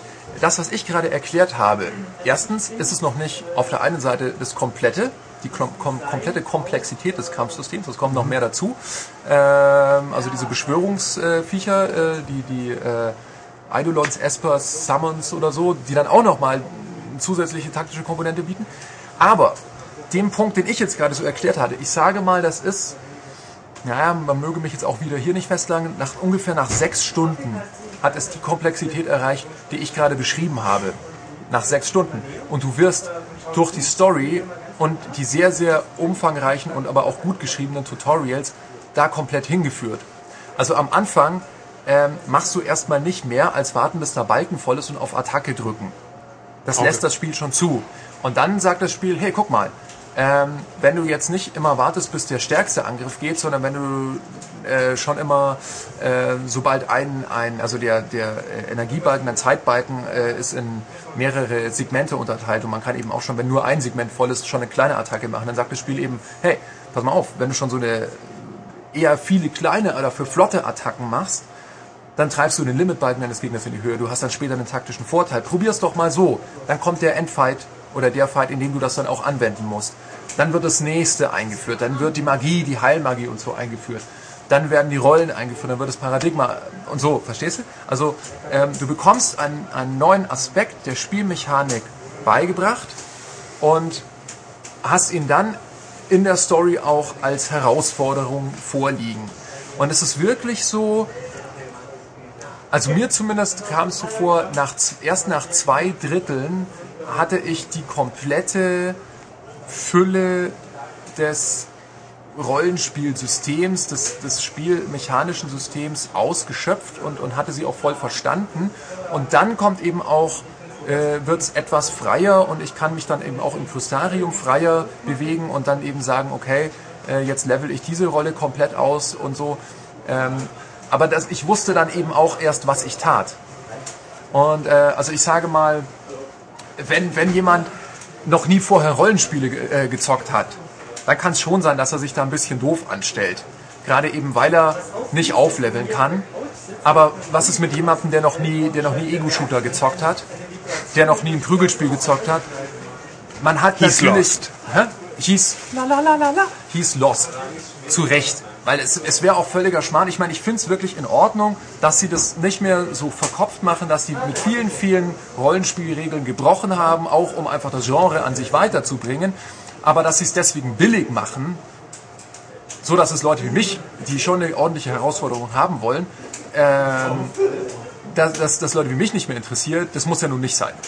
Also dann hätte ich auch gesagt, ich hatte eben Angst, dass es so wird in der, in der, nach der Vorberichterstattung, aber es ist eben nicht so. Es ist echt ein richtiges. Äh, meine Damen und Herren, Sie hören gerade, Michael Herde hat gerade ein Street Fighter Match gewonnen. Hat man das gerade gehört? Ja, ich sowas in denke, das hat man definitiv Ja, gehört. ich glaube, wir müssen auch langsam äh, zum Ende kommen. Ja, jetzt geht's hier nicht Denn, rabatz äh, zu einem noch geheimen Thema. Wir, wir haben hier eine, eine kleine Geheimkonferenz anberaumt und äh, ich glaube, dass die, Die Lautstärke jetzt äh, zunehmen Die wird. wird in ein zunehmend. paar Wochen auch podcastig wahrscheinlich Ja, wiedergegeben werden. das hoffe ich Aber doch. gut, wollen wir noch abschließend was zu Final 11 sagen? Äh, 11? Final 11 Nee. möchte ich abschließend sagen, dass es mich überhaupt nicht interessiert, weil es Online-Käse ist. Servus. Zu, äh, wir machen gerade noch Podcast, genau, aber äh, zu Final 12 möchte ich sagen, äh, dass mich das total enttäuscht hat und die sollen bitte nach Hause gehen und sich schämen. Zu Final 13 sage ich, ich als jemand, der alle Teile und so ziemlich auch alle drumrum angesiedelten Nebendinger dieser Serie gespielt und geliebt hat, ich find's toll, es ist ein echtes Final Fantasy. Gebt dem Spiel eine Chance, nur weil die Sachen über Bord werfen, ähm, die auch über Bord geworfen gehören. Äh, in, in der heutigen Zeit ist es trotzdem ein richtig tolles Spiel geworden. Es gibt Verbesserungspotenzial. Sie sollten sich noch ein bisschen was von den ganz großen äh, freien Rollenspielen abschneiden. Ähm, Könnt ihr dann bei Final das- 13 2 hinhauen? ja, oder bei 15. Oder bei 15? Oder vielleicht auch in einem anderen Teil der Fabula Nova Crystali ist, Versus oder die ja jetzt auch noch richtig. kommt, genau, Versus oder ja gut, Agito. hm. Ist ein Handheld-Spiel, okay. Aber es, es soll ja auch nach Versus und Agito mit äh, Final 13 noch weitergehen. Äh, sieht ja auch momentan nach den Verkäufen noch nicht so schlecht aus. Und äh, ja, Schauen wir mal. lassen wir es einmal machen. Ist Genau. auf jeden Fall, es ist spielenswert und äh, es bekommt von mir keine Powergurke. Ja, dann ist ja gut. So, dann schließen wir das jetzt ab, weil hier eben der Ratzbatz losgeht Ja. und in Kürze machen wir hier mit dem weiteren Podcast weiter. Habe dir, mich Max. gefreut. Viel Spaß noch. Mach's gut. Danke, Max. Bis dann. Gut, das war jetzt der doch etwas ausführlichere, wahrscheinlich äh, tiefgreifend spannende. Ich habe die Hälfte wieder vergessen, weil Max so ins Detail ging, dass ich irgendwann abgeschaltet habe. So, Dafür war ich ja da. Genau, dafür war Philipp da. Äh, Final Fantasy 13 und jetzt kommen wir zum Ende. Aber bevor ich die übliche Standard ableite, möchte ich jetzt zwei philosophische Elemente in den Raum werfen, die nicht mehr unbedingt was mit Spielen zu tun haben. Nämlich Punkt 1. Wieso mussten Rolfe und Payment gehen? Ja, Das ist eine rhetorische Frage, nehme ich an. nein, wieso? Weil wir haben ja jetzt, Philipp wird das auch zugeben, er schaut auch Topmodel. Du bist, wegen ihm schaue ich überhaupt erst, das ist noch viel schlimmer. Weil ich Ähm, mal auftrete. Ich bin eigentlich Heidi Klum. Ja, genau. Ah, Quietschi. ähm, die neuen Juroren, ja, sie sind, ich meine, Fotograf Typ Fuzzi, Namen habe ich vergessen. Ich weiß es auch nicht, wie der heißt. Das ist ein kleiner Rolfe. Der noch mehr rolfiger ist als Rolfe, finde ich. Ja, irgendwann- vom- vom Stimmklang klar, her so klar. Irgendwann sind die Typen aufgebraucht. Die brauchen neue Gesichter. Außerdem hat der Payman ja eine eigene Show. Ja, die Dann- aber ein Spin-off war natürlich. Genau. und- Und deswegen... Ähm, Nein, ich finde ich find halt, äh, der Rolfe-Ersatz ist rolfiger als Rolfe, dann hätten wir auch gleich Rolfe behalten können. Wär, mein ich, und der Payment-Ersatz, der Q, ist ein Depp. aber sowas von. Ja. Er kann Großkotziger Depp irgendwie. So schaut, ja, also wieso, weshalb, warum, ich finde das ärgerlich. Und ja. Ich sag nur New Faces. Ja, aber dann hätten sie auch, sie hätten eigentlich Bruce wiederholen. Ja gut, der ist im Topmodel, äh, Top-Talent, Supertalent eingespannt. Aber gut, Punkt eins, Punkt zwei. Wieso schafft es Eurosport fünf Tage nach der Olympiade im digitalen Kabel auf 16 zu 9 umzuschalten, aber nicht vorher? Die Technik war noch nicht so reif. Ja, also es gibt ja Eurosport HD. HD ist ja üblicherweise 16 zu 9. Ergo war hat Eurosport schon länger 16 zu 9. Aber nein, zur Olympiade haben sie alles noch in 4 zu 3 ausstrahlen müssen. Was ja immer ganz toll ist, wenn links und rechts diese Balken und überhaupt. Vielleicht haben in Kanada die entsprechende Kameraausstattung nicht. Ja, sie haben es aber in Eurosport HD ja auch gebracht. Und also jetzt, der lustige Gag ist ja auch, hier, wir reden hier von Kabel Deutschland, was ja hier so der Overlord und alles Herrscher ist. Ähm, analogen Kabel ist es immer noch 4 zu 3. Aber im digitalen Kabel mit einer äh, Box oder sonst wie, da ist es jetzt 16 zu 9. Magischerweise seit zwei bis drei Tagen, was ich auch gut finde, bis auf das, dass die Bitrate so scheiße ist, dass Edo da alles Komprimierungsreste hat. Aber wieso ging es nicht zur Olympiade? Sauerei. Wir müssen hier in den Raum werfen. Ulrich ist riesengroßer ähm, Sport im Fernseh äh, Angucker-Fan. Genau, anschauen ist cool. Selber machen nicht so. Und ich war jetzt nicht eingeweiht in deine geheimen Nee, Philosophiepläne. Philipp ist fasziniert, wie tiefgründige Sachen ich aufwerfen kann. Aber gut, nee, das wollte ich einfach nur loswerden und außerdem muss der Podcast die zwei Stunden. Nee, schafft er nicht mehr. Schafft Okay, er eh nicht mehr. aber fast. Ähm, also gut, äh, ich habe viele solche super un- unzusammenhangslosen Sachen, die ich irgendwie vom Stapel lassen kann. Das Deswegen, macht er jeden Tag, auch wenn das Mikro nicht an ist. Ach was, stimmt doch gar nicht. Deswegen, wer das nicht hören will, der muss mir das dann sagen. Das müsst ihr natürlich euch mitteilen. Deswegen gehen wir jetzt nahtlos über in den Abgesang quasi. Ähm, Ich hoffe ja. aber, das äh, äußert sich nicht in Form negativer iTunes-Wertung. Nee, das, ach ja, da wär, das wäre gemein. Da könnt ihr gerne gut bewerten. Ähm, weil Philipp ist ja auch da, der weint sonst. aber vor allem ich. Genau. Ja, sag ich ja. ja.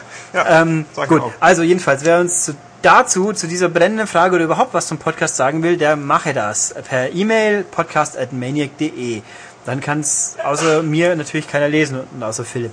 Wäre es auch öffentlich, auch gut. Geht auf unsere Webseite www.maniac.de, schreibt es da unter den Podcast. Geht überhaupt auf unsere Webseite, die ist nämlich gut.